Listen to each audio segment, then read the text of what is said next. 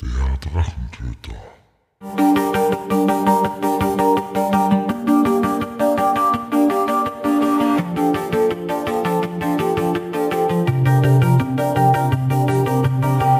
Hallo und willkommen zur neuen Episode des Drachentöter Podcasts.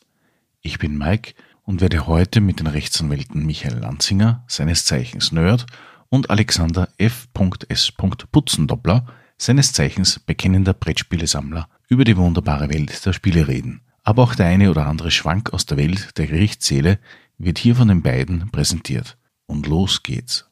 Dann begrüße ich heute in meinem Drachentöter-Podcast zwei spannende Gäste. Auf der einen Seite in Rechtsanwalt Michael Lanzinger, den kennen wir eh schon seit einigen Folgen und immer wiederkehrend. Hallo Michi.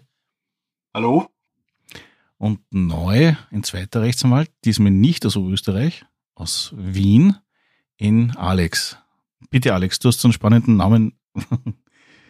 Ja, Alex ist wahnsinnig spannend, vor allem wenn man es übersetzt. Alexandros heißt übersetzt auf Deutsch der Männerverderber. Nein, Alexander Putzendoppler und das ist tatsächlich ein oberösterreichischer Name. Okay. Du bist aber kein gebürtiger Österreicher. Okay. Gut. Der Grund, warum wir uns heute in so einer kleinen illustren Runde treffen, ist ja der, dass wir ja alle dasselbe Hobby haben. Nämlich Spielen, beziehungsweise im Besonderen Rollenspielen. Jetzt weiß ich schon vom Lanze, dass der da dass die eine oder andere Session vor Gericht äh, leicht rollenspieltechnisch, ähm, wie sagt man da, veruntreut. Ist das der korrekte Wortlaut? Wahrscheinlich heuristisch nicht ganz, oder? Mehr oder weniger, mehr oder weniger. Also ich, ich, ich versuche Rollenspielthemen hin und wieder ein bisschen einzubringen. Zum Beispiel letztens habe ich eine Haftrichterin angerufen und die hat gesagt, ah ja, der Jedi-Anwalt. Ich war glücklich. Berechtigt. Auch wenn jede nicht Ganz cool genau. sind. Darüber müssten Aha. wir diskutieren. Moment, Okay. da gibt's jetzt einen Meinungsstreit. Ich muss jetzt ganz, ganz kurz also einwerfen. Eine Frage an dich, Alex. Voyager oder Next Generation? Wenn schon, dann Next Generation. Okay, du hast jetzt gerade die Session überlebt. Amen, Bruder, Amen, Bruder. Na, wir haben nämlich äh, eine Diskussion, eine ewige mit dem Max und der ist nur Voyager, alles andere ist uninteressant in seinen Augen und das müssen wir schlichtweg verteidigen, dass Voyager keine der besseren Serien ist für Star Trek, aber ja, wenn wir schon beim Thema sind, du sagst, äh, jede interessiert dich weniger, Star Trek eher mehr. Was sind denn so, Nein, ich habe gesagt, jede sind Ah. cool. okay, Das gütige Imperium ist cool. Diese Saubermänner sind lächerlich.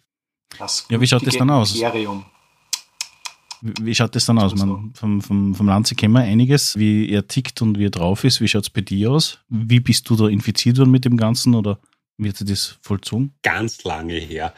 Ähm, begonnen mit äh, Nerdism an sich hat das Ganze relativ früh. Ich habe tatsächlich sehr früh lesen können. Also mit drei, dreieinhalb habe ich lesen können und habe da auch schon zu lesen begonnen. Ähm, also wirklich selber. Und bin dann über den Sohn bzw. die Söhne eines Arbeitskollegen meines Vaters ähm, dazu gekommen. Ich war damals sieben, acht, so irgendwas und die halt 16 und 19, somit natürlich sehr cool und ich habe sehr viel aufgeschaut.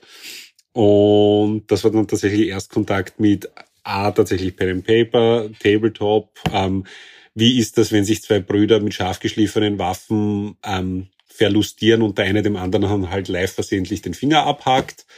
Ähm, tatsächlich so geschehen. Ähm, und, und, und. Und da ich mit denen tatsächlich sehr viel Zeit verbracht habe und sie mich, obwohl ich halt über zehn Jahre jünger war, ähm, jetzt irgendwie nicht als, als sinnloses Anhängsel betrachtet haben, sondern halt immer mitgenommen haben, hat's damit dann begonnen.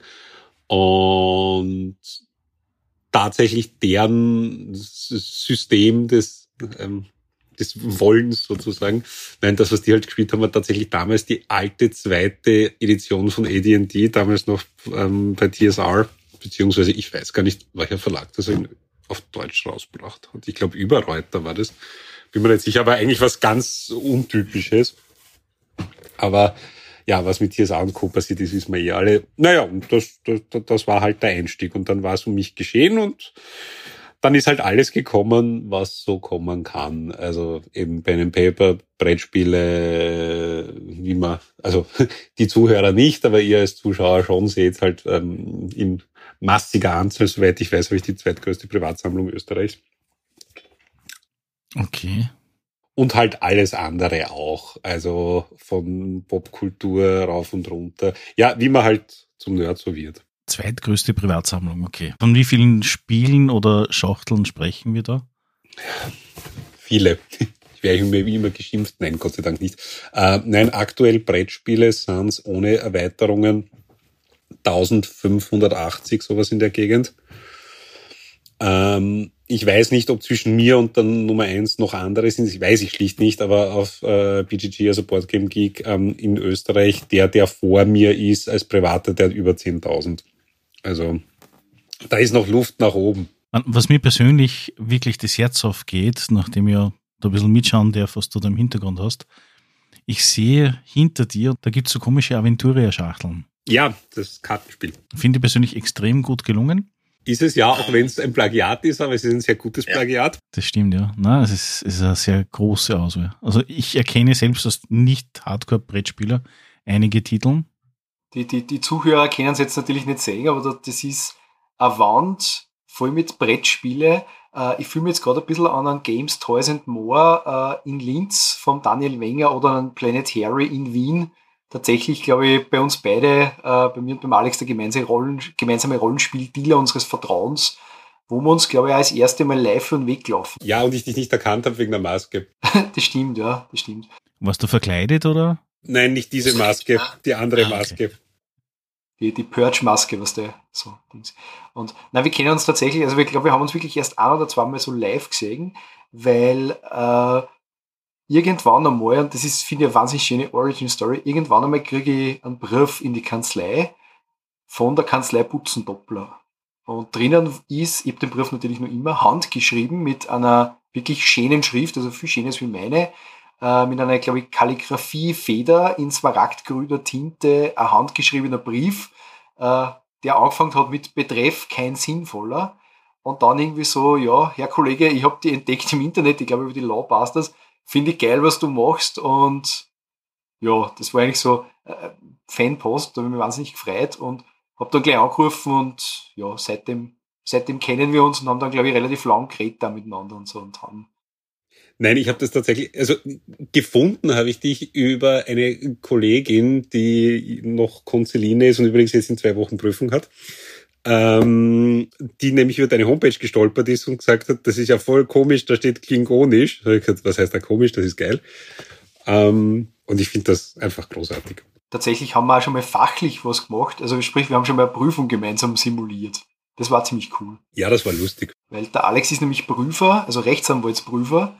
Das ist einer von den Leuten, wo, sie die, wo man sich wirklich davor fürchtet, das Rechtsanwalt. Die Rechtsanwaltsprüfung und die Prüfer vor allem. Und äh, Mythen und Legenden besagen, dass er eine gewisse Katharina Bisset auch geprüft hat. Ah, die, die habe ich schon mal gehört. Ich glaube, die habe ich schon mal gesehen. Ah, aber nicht live, aber zumindest. Ganz genau, in, Dok in der Doctor Who-Folge. Und das Schöne ist das, immer wenn ich sage, du, ich habe mit Alex oder Putzi, sage ich manchmal gern, Verzeihung, Herr Kollege, Voll äh, cool. Es ist immer schön, wenn dann zuckt ein wenig zusammen. Das, das hat was. Ich, ich schicke tatsächlich jedes Jahr am Jahrestag ihrer Prüfung einfach nur ein Foto von ihrem Akt. Ah, Das Kommentarlos. ist geil. Das ist geil. Sie findet das nicht so lustig, aber ich schon. Ich find's, ich find's super. Und gemeinsam haben wir eben mal mit, mit einer anderen Kollegin, die mittlerweile auch die Prüfung geschafft hat und sie jetzt mit einem anderen Kollegen selbstständig gemacht hat, haben wir dann zu viert, glaube ich, dann die Prüfung Mhm. simuliert. Das war recht cool. Also haben wir uns so zusammengesetzt, da, wie wir jetzt zusammensitzen, nicht über Discord, da war über Video und haben die Prüfung, die mündliche Prüfung simuliert. Ja, das war lustig. Sie hat glaube ich, nicht so lustig gefunden, aber ich, ich habe es auch cool gefunden einfach. Ich habe heute erst wieder geprüft. Und es waren wirklich unfassbar gute Kandidaten, ja.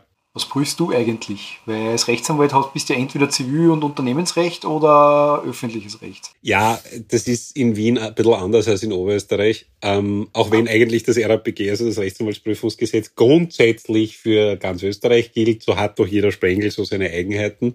Äh, bei mir ist es meistens so, dass ich die Prüfziffern 5, 6 und 10 prüfe. Das heißt Handelsrecht, also Unternehmensrecht mit allen Nebengeräuschen. Also ähm, Markenrecht, Immaterialgüterrecht, Wettbewerbsrecht und, und, und. Dann Insolvenzrecht und Standesrecht unter Anwalt als Unternehmer. Mhm. Ja, Standesrecht wird bei uns meistens vom Vorsitzenden geprüft. Ja, da die Vorsitzenden bei uns grundsätzlich Richter sind.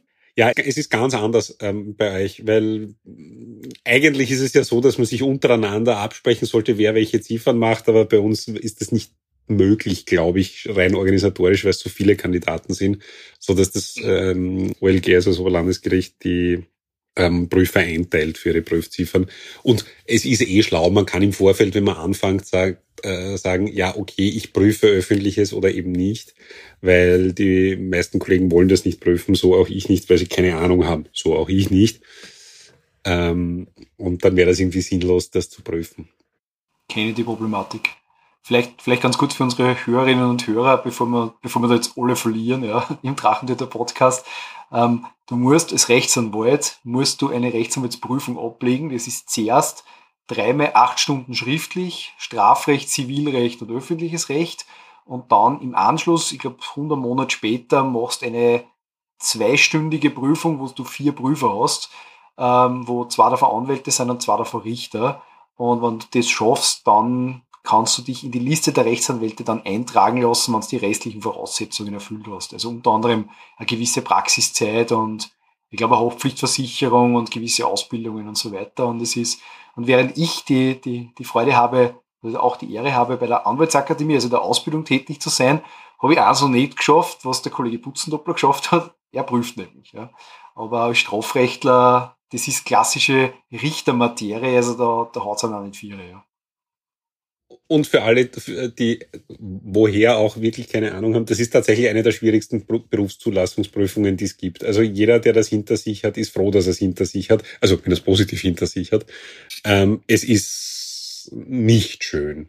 Und da meine eigene ja auch noch nicht allzu lange her, also ich meine jetzt auch schon wieder fast zehn Jahre, aber trotzdem, ähm, wir bemühen uns schon, das möglichst angenehm für die Kandidaten zu machen. Und das habe ich so tatsächlich auch noch nie erlebt heute. Also wie gesagt, abgesehen davon, dass die beiden Kandidaten wirklich extrem gut waren, ähm, haben sie sich nachher bedankt bei uns allen vier. Ich meine, Eigenlob stinkt jetzt, aber ähm, dass wir eine angenehme Prüfungssituation geschaffen haben, weil sie waren halt zuhören auch bei Prüfungen und das war halt eher mehr so wie auf der Uni und ein bisschen streng. Und gerade in der Konstellation, wie wir halt wieder ähm, zusammengesessen sind, es ist schon angenehm, wenn der Schmäh ein bisschen rennt. Und ich versuche das halt schon immer auch aufzulockern. Mit erstens gescheit reden, B, noch viel mehr blöd reden und halt irgendwelchen Dingen, die halt eher ungewöhnlich sind. Also es war jetzt vor uh, vier Wochen oder so, waren Arch Enemy und Behemoth in Wien. War ich natürlich dort. Und habe dann auch ganz arg, subversiv, rebellisch, wie ich bin, dort halt ähm, bei Under Black Flags We March mitgefilmt und habe halt seinen 10, 10 Sekunden Clip heute den Kandidaten oder dem einen Kandidaten gezeigt. So gesagt, hey, komm her da, und der an, anschauen. Und habe gesagt, zur erste Frage, okay, wissen Sie, was das für eine Band ist? Nein, ich bin so ein Softie, aber kriege ich jetzt ein Minus? Ich gesagt, nein, das passt schon. Ähm, und dann ist es halt weitergegangen mit, ja, okay, wie ist das Veranstaltungen? Wie da, darf ich filmen? Darf ich nicht filmen? Was sind da so die Themen? Und wenn man das halt mit ein bisschen Blödsinn machen aufbaut, dann ist das für alle Beteiligten halt angenehmer. Genauso, das war einige Jahre her. Und da habe ich mich auch bemüht. Außerdem, was heißt, da ist gerade diese Entscheidung ähm, Magnum Mandel versus Lidl Mag ja, Lidl was, ähm, Magnum Nachbau kommen und dann habe ich halt zur Prüfung eine Kühltasche mitgenommen mit eben diesen Eisen und habe das Eis halt auf den Tisch gelegt und habe gesagt, so was fällt Ihnen jetzt dazu ein und was fällt Ihnen an diesem Eis auf? Gut, Kandidat war auch ganz brav, hat das erkannt, hat sogar die Entscheidung gekannt. Und dann haben sie mich ganz traurig angeschaut und so, dürfen wir das jetzt essen? Und ich gesagt, ja, selbstverständlich. Und dann habe dann halt für die Richter und für den Kollegen halt natürlich auch noch Eis mitgehabt. Und dann war, Moment, jetzt wird's ganz schlecht, das Eis gebrochen. Und ja, also es, es ist wirklich eine, eine, eine, eine mühselige Prüfung und vor allem die Lernzeit vorher. Also im Prinzip hast, ich meine, ein bisschen auf, ein bisschen ab, aber im Prinzip drei Monate kein Leben, weil du in drei Monaten dein ganzes Studium nochmal lernen musst. Der Stoff ist recht schnell erklärt, weil das ist halt das gesamte österreichische Recht. So, mehr oder weniger. Das ist recht praktisch. Ja, ist schon, ist voll super. Also ich habe bei meiner eigenen zum Beispiel als nicht Stoffabgrenzung, Eingrenzung, sondern irgendwie noch Erweiterung gehabt. Einer meiner Prüfer hat gesagt, na, also Weltraumrecht kommt schon dazu. Und ich gesagt, ernsthaft jetzt? Ja, ja, ernsthaft. Ich habe dem... Ist auch wichtig. Ist, auch wichtig. ist total wichtig.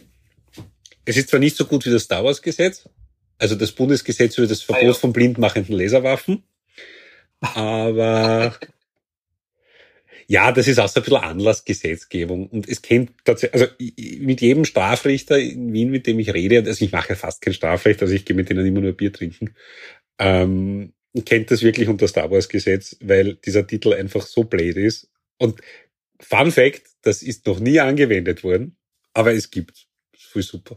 Dann sind wir jetzt aber gespannt, was ist da der Inhalt oder um was geht's? Kurz umrissen. Ganz am Anfang wird definiert, was ist eine blindmachende Laserwaffe. Dann wird gesagt, du, du, du. Das tut man aber nicht.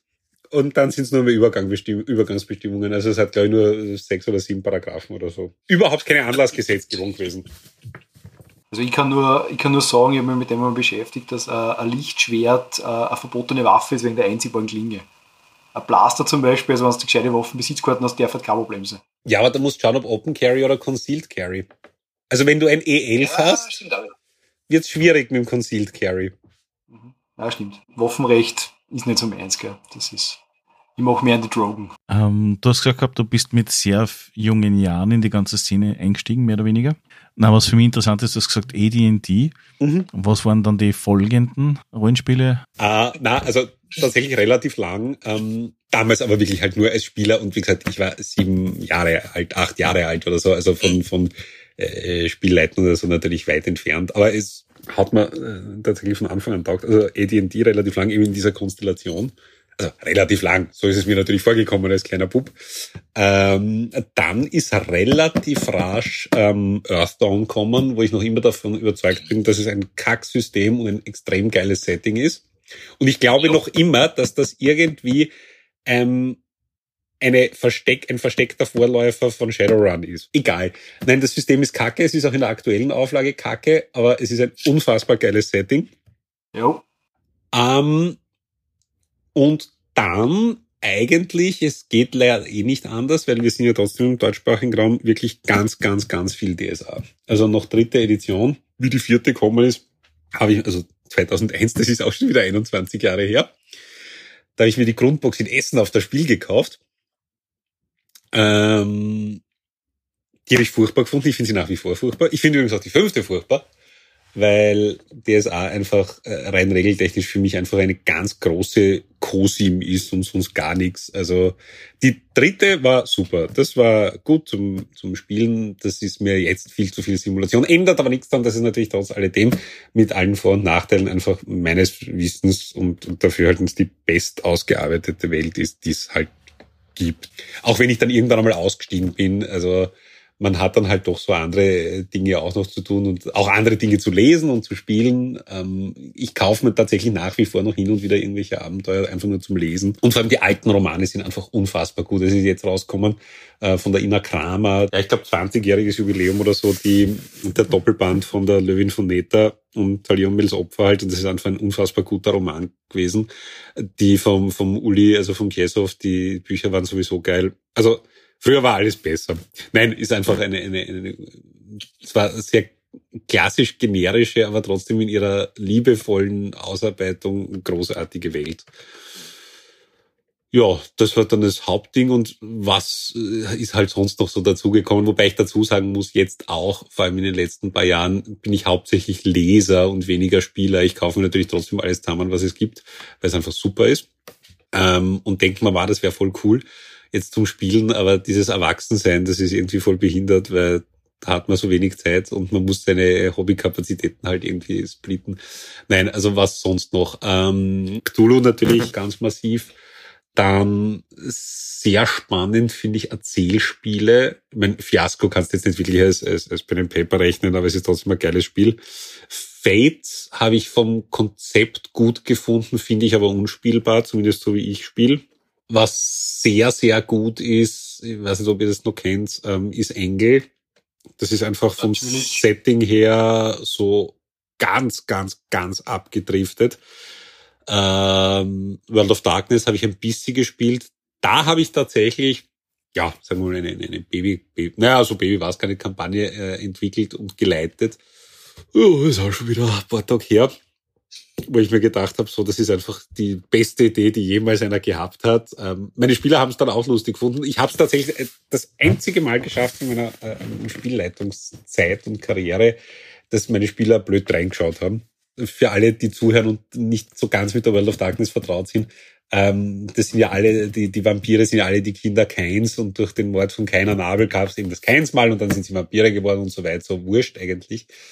Und das war eben eine, eine, eine Vampire-Kampagne, die relativ kurz gedauert hat. Also ich glaube, insgesamt, also ich sag's jetzt in Abenteuern oder so, so rund ähm, 10, 10, 10, 12 Abenteuer. Und das Ganze ist dann darin kulminiert, dass die äh, Spieler, Schrägstrich Vampire, draufgekommen sind, dass sie eigentlich nicht Nachfolger von Kain, sondern direkte Blutnachfolger von Jesus Christus waren ähm, dann in eine Art Stasis gefallen sind und dann der Feitstanz aus Engel passiert ist, weil sie eben gerade nicht tun konnten und dann als Vampire in der Engelwelt wieder aufgewacht sind und dann halt zeigen haben müssen, dass Petrus Secundus und die Mater Ecclesia vielleicht nicht das sind, was sie zu sein scheinen.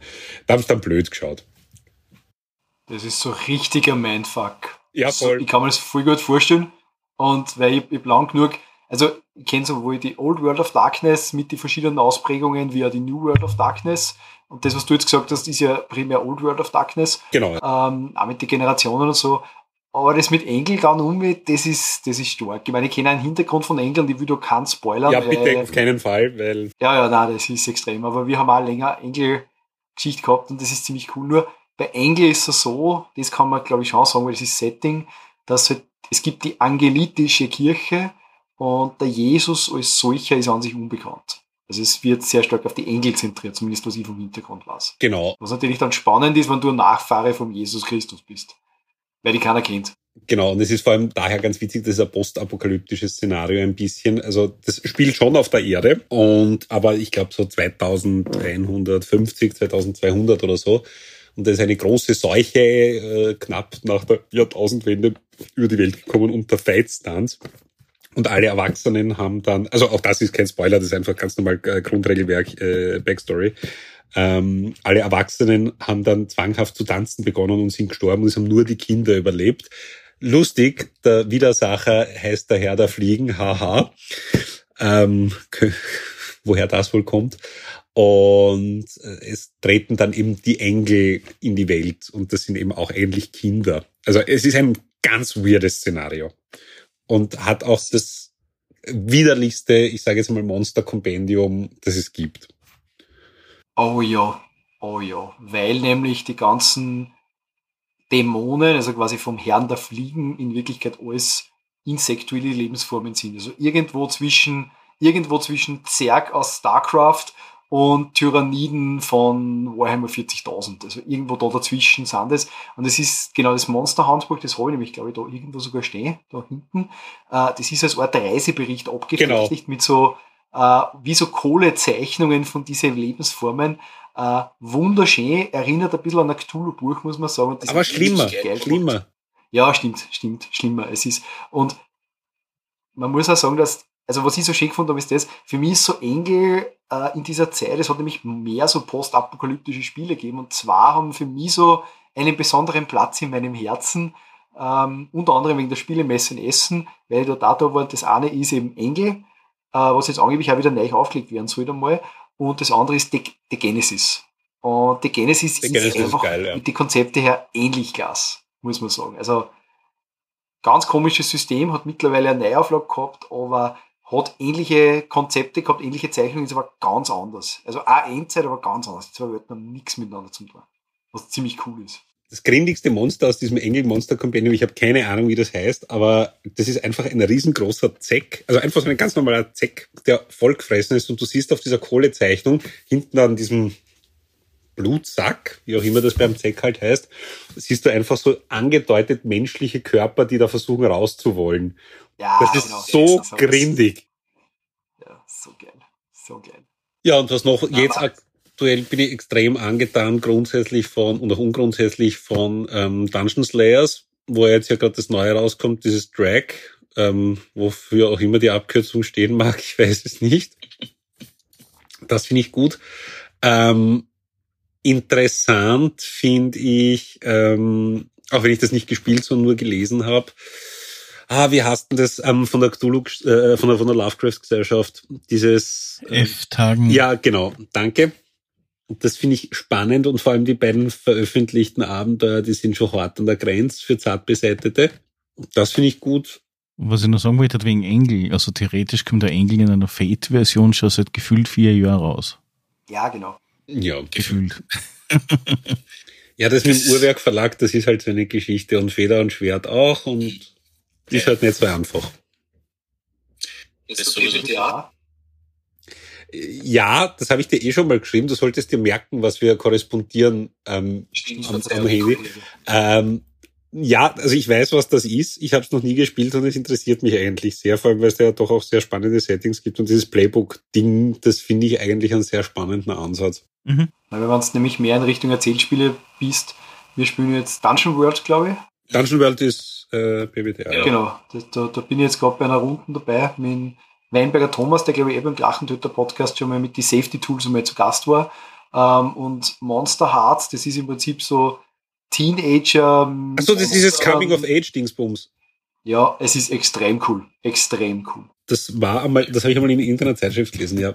Was mich auch tatsächlich interessiert, auch da habe ich bis jetzt nur die Birchling und noch nicht äh, das ausprobiert. So, und jetzt ist peinlich. Jetzt fällt mir nicht ein, wie es heißt. Ja, wie auch immer, das ist eine Mischung aus Pen and Paper, Basismanagement und Wirtschaftssimulation, wo du eine, also sagen wir mal so, es ist ein bisschen XCOM als Pen and Paper. Ja, wurscht. Es wird mir vielleicht noch einfallen, vielleicht auch nicht, aber das ist tatsächlich relativ cool. Also das ist e- enorm clean, high-level Sci-Fi. Ist wirklich cool gemacht. Ob das dann wirklich funktioniert, weiß ich nicht. Aber es ist eben mehr oder weniger so ein Zoom-in, Zoom-out. Also du hast einerseits Basismanagement.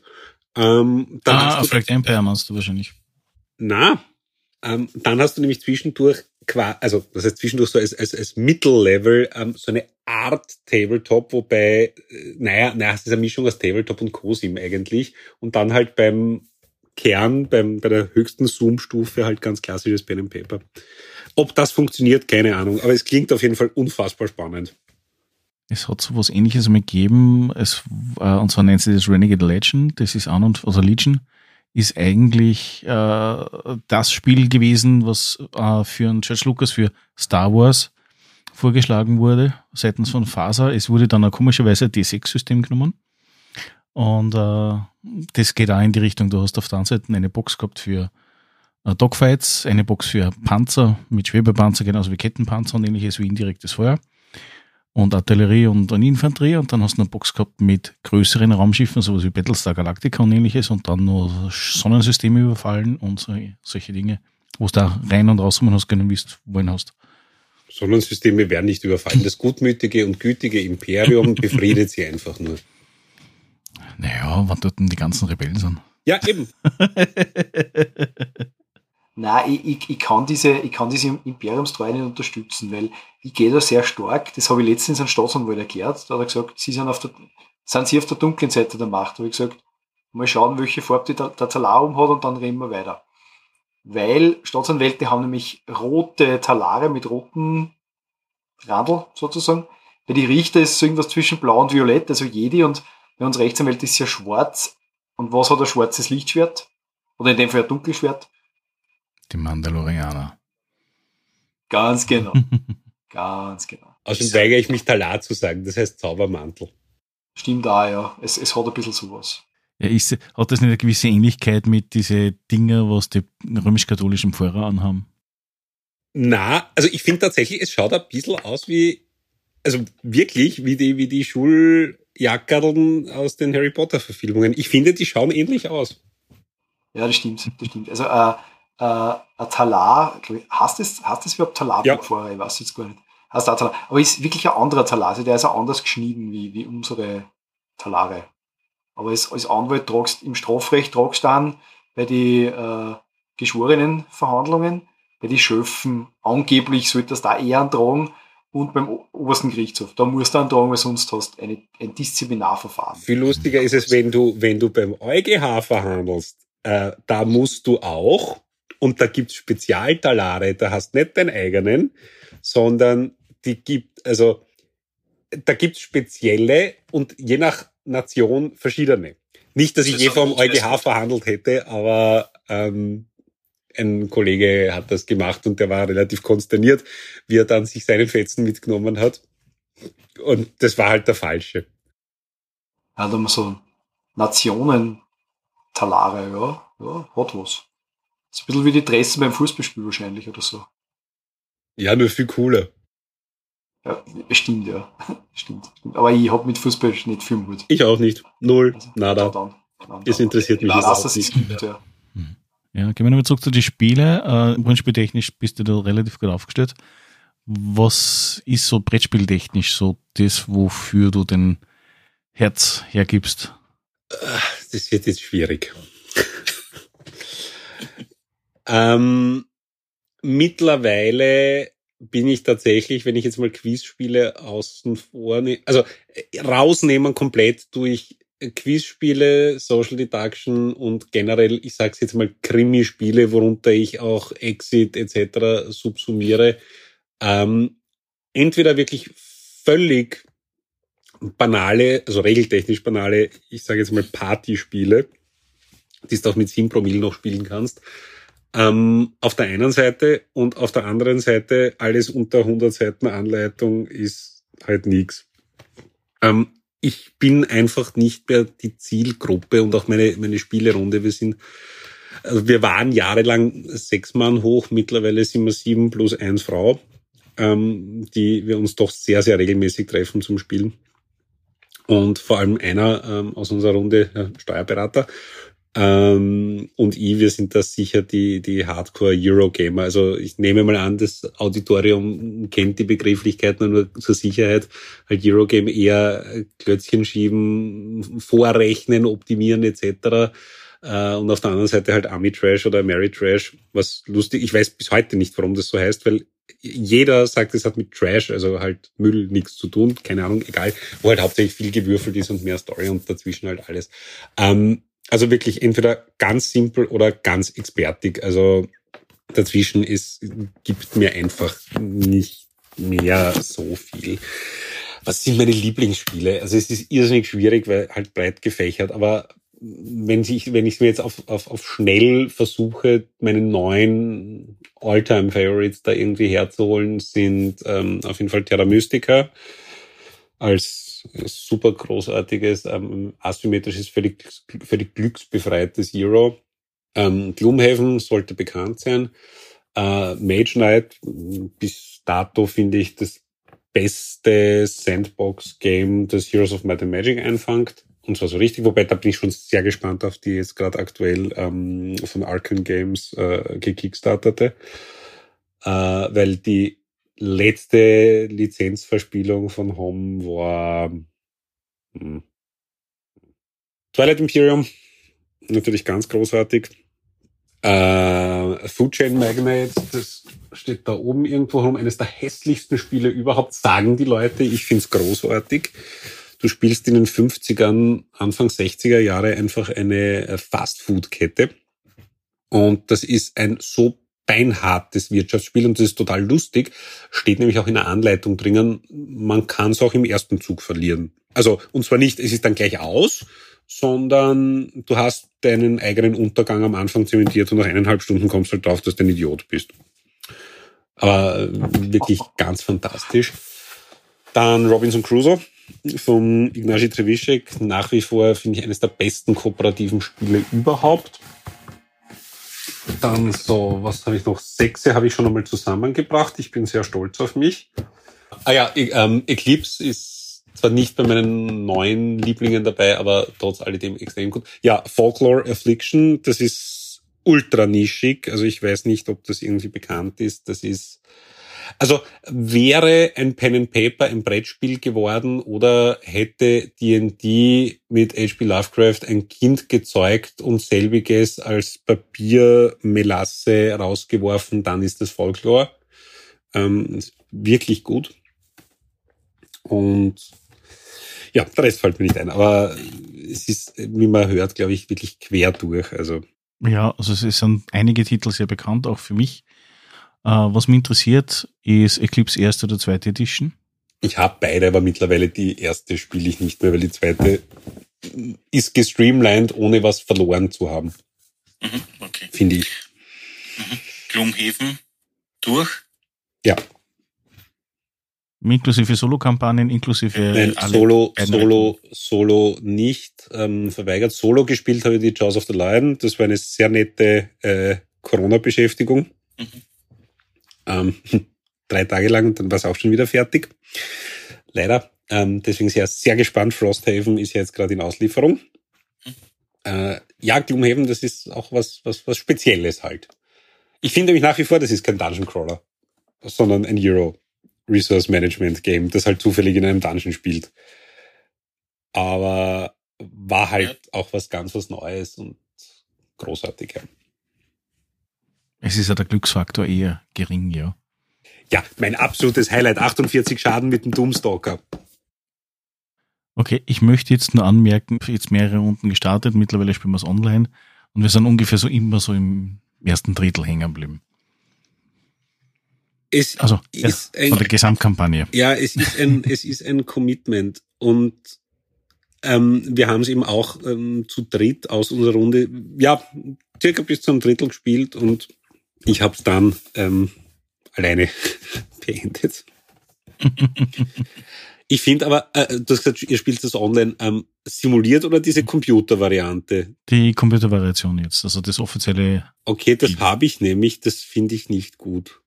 Aber also Es- von der technischen Umsetzung her, das Ja, also im Endeffekt ist so, es hilft mittlerweile meiner Meinung nach den Spielern sehr gut, sie zu unterstützen, damit sie gleich sehen, was für Möglichkeiten das sie haben. Es bietet zu sehr verkopfte Einschränkungen, die man eigentlich nicht hat, wenn man direkt vor dem Brett wäre.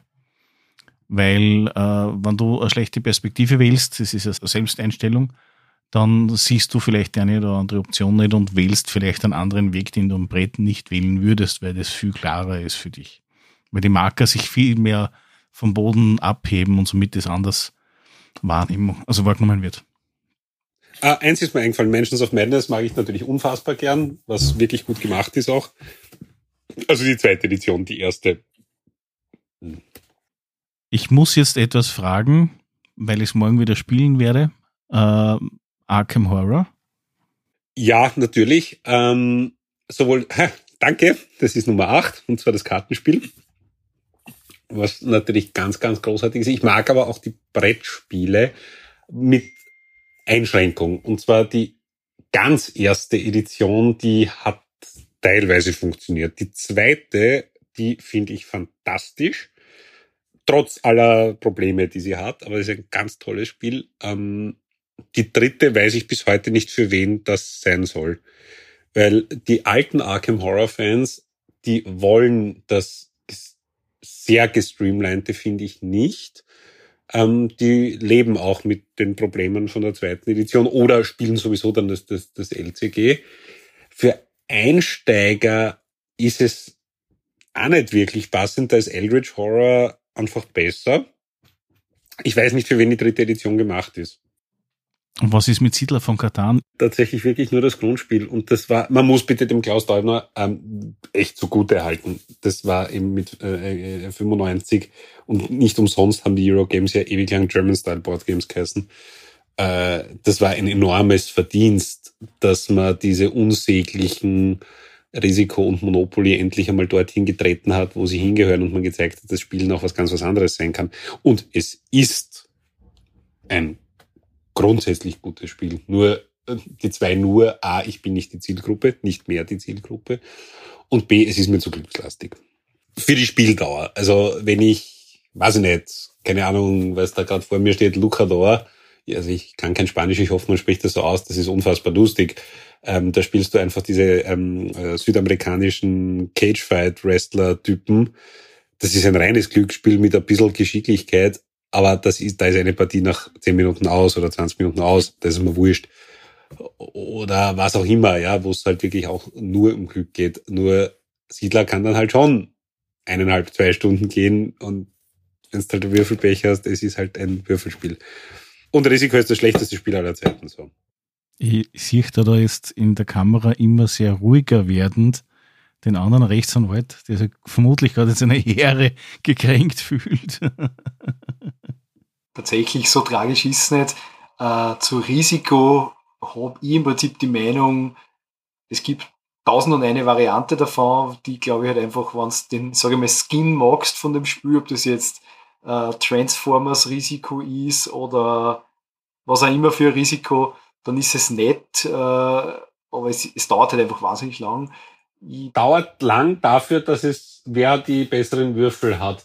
Äh, es gibt zwei Risikovarianten, die ich wirklich gut finde, obwohl es noch immer Risiko ist. Nämlich Risk 2300 irgendwas AD und Risk Godstorm. Das ist richtig ein gutes Risiko. Also ihr könnt es leider nicht sehen, weil nur hören, aber die beiden Teilnehmenden sind. Das ist super. Das ist ein Manowar-Album als Brettspiel. Weil erstens, was wirklich großartig ist, ähm, das ist nach fünf Runden aus.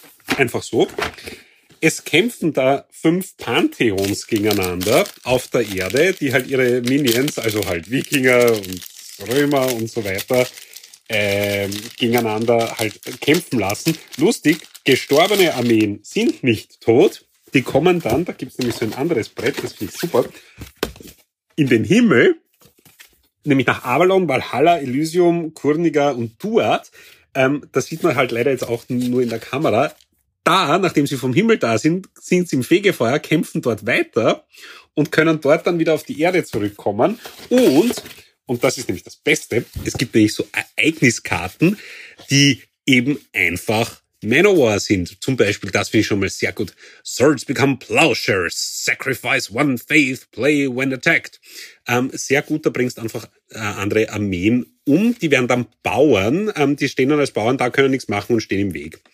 Ähm, dann, keine Ahnung, äh, was haben wir da? Champions Arise. Gut, das ist noch relativ ein easy Wunder, da kommen halt neue. Aber meine absolute Lieblingskarte, ich hoffe, ich finde sie jetzt, ähm, Ah, na, Only Ash Remains ist auch geil. Ähm, Destroy a God of Your Choice. Da kannst du nämlich, weil die Götter spielen da nämlich auch mit. Aber wo ist es? Ähm, The Sea shall be your tomb.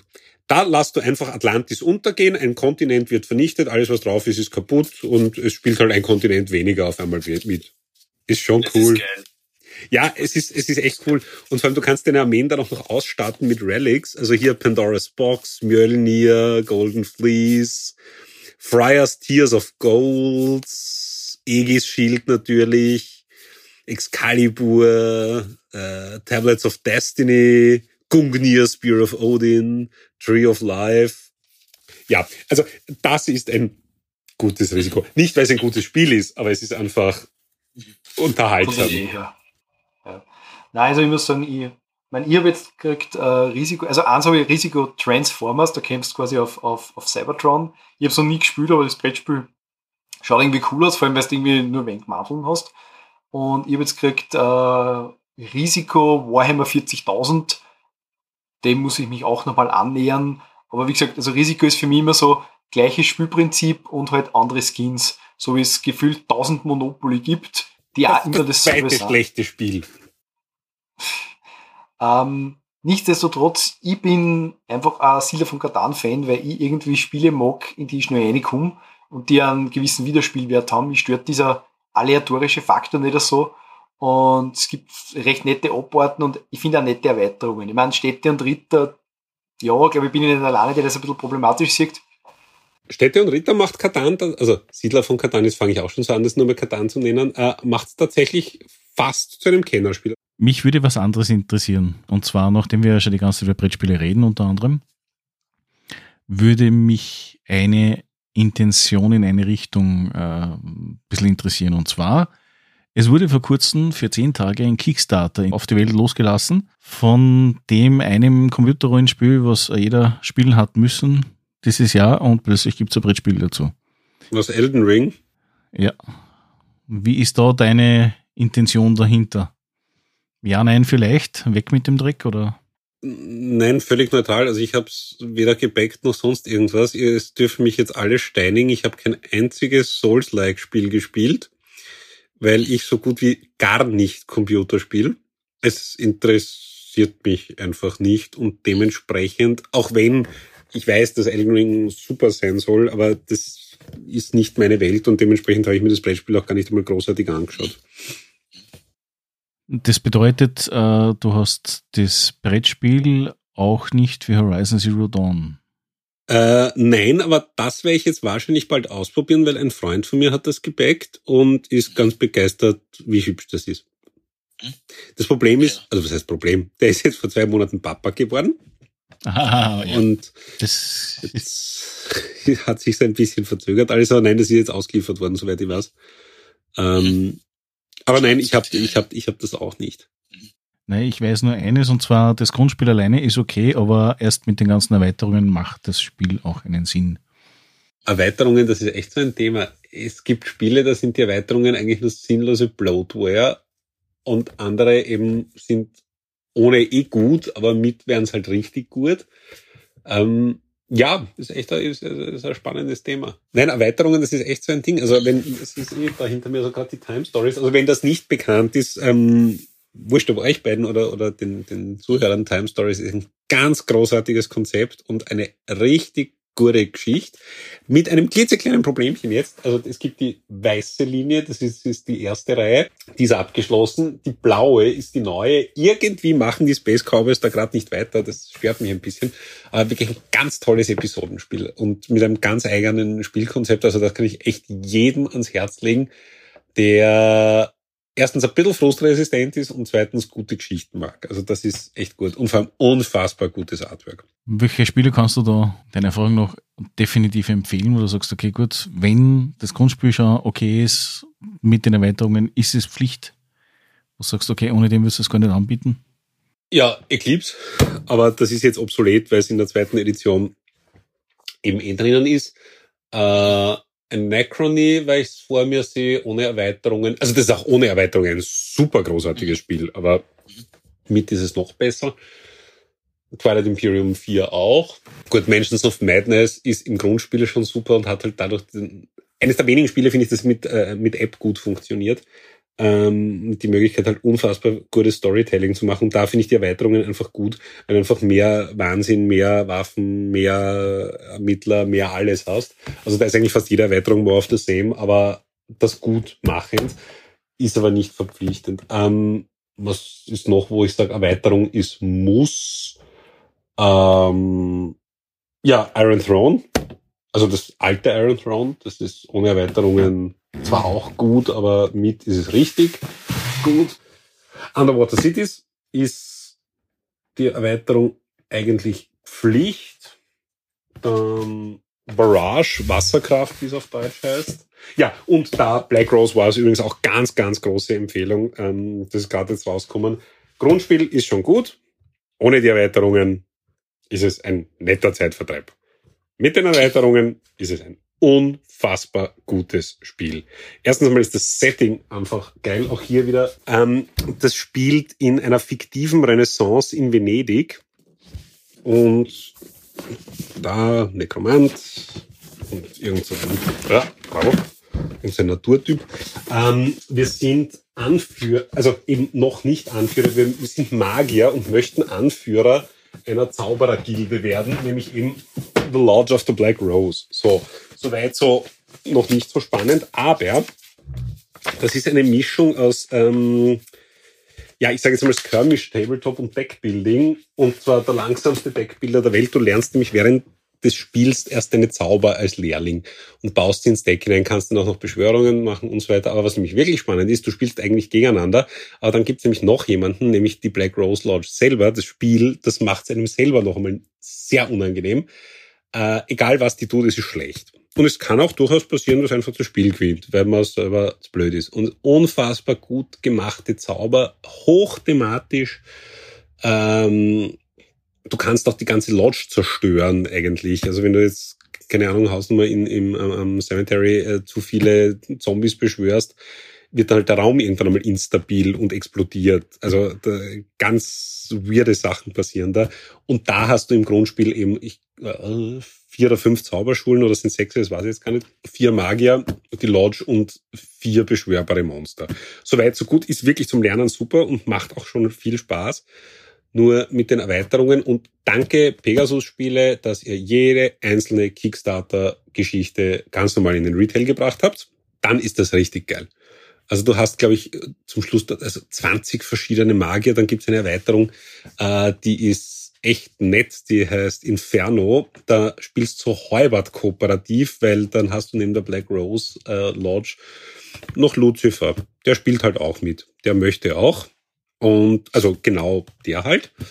Äh, dann gibt's die Kronos-Erweiterung, wo du noch gegen die Zeit spielst und der Titan Kronos, allerdings in dem Fall mit CH geschrieben, so eine Mischung ist aus ihm selber und der personifizierten Zeit, wo du auch noch so Time Warp-Effekte hast. Also äh, ihr hört dass ich bin recht begeistert von dem Ding. Ist wirklich gut. Ist nichts, was man betrunken spielen sollte. Geht nämlich nicht. was könnte man da betrunken spielen? Oh, viel. Was geht immer auch hier, weil es gerade vor meiner Nase ist, Galapagos ähm, ist ganz toll, ist Social Deduction. Robinson Crusoe mit die anderen müssen sterben. Ist ein super Spiel. Ähm, Im Prinzip äh, Story, du bist, je nachdem wie viele Spieler du halt bist, gestrandet auf einer einsamen Insel. Und du musst eigentlich nur ein bisschen Holz sammeln, um ein Floß zu bauen. Okay, soweit, so gut. Und jede Runde hast du eigentlich nur eine von drei verschiedenen Aktionsmöglichkeiten. Vier, sorry. Ähm, du gehst Nahrung sammeln, du gehst Wasser sammeln, du gehst Holz sammeln oder du tauchst ins Wrack, ob du dort irgendwas findest. Straightforward.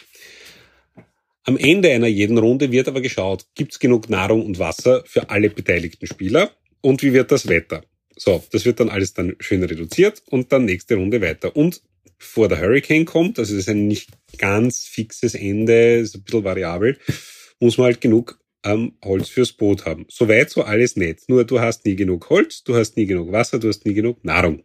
Und wenn es dann darum geht, wer darf essen, wer darf trinken, muss man sich halt entscheiden, wer darf nicht. Und der ist dann halt einfach tot. Und dann gibt's einfach so unfassbar lustige Karten, ähm, mit denen man das Spiel wirklich auf die Spitze treiben kann. Auch das ist nichts für nicht frustresistente. Äh, es gibt zum Beispiel die Möglichkeit, du findest einfach einen Revolver und du kannst wirklich problemlos einfach einen Mitspieler umbringen. Der kann nichts dagegen tun. Ist halt tot.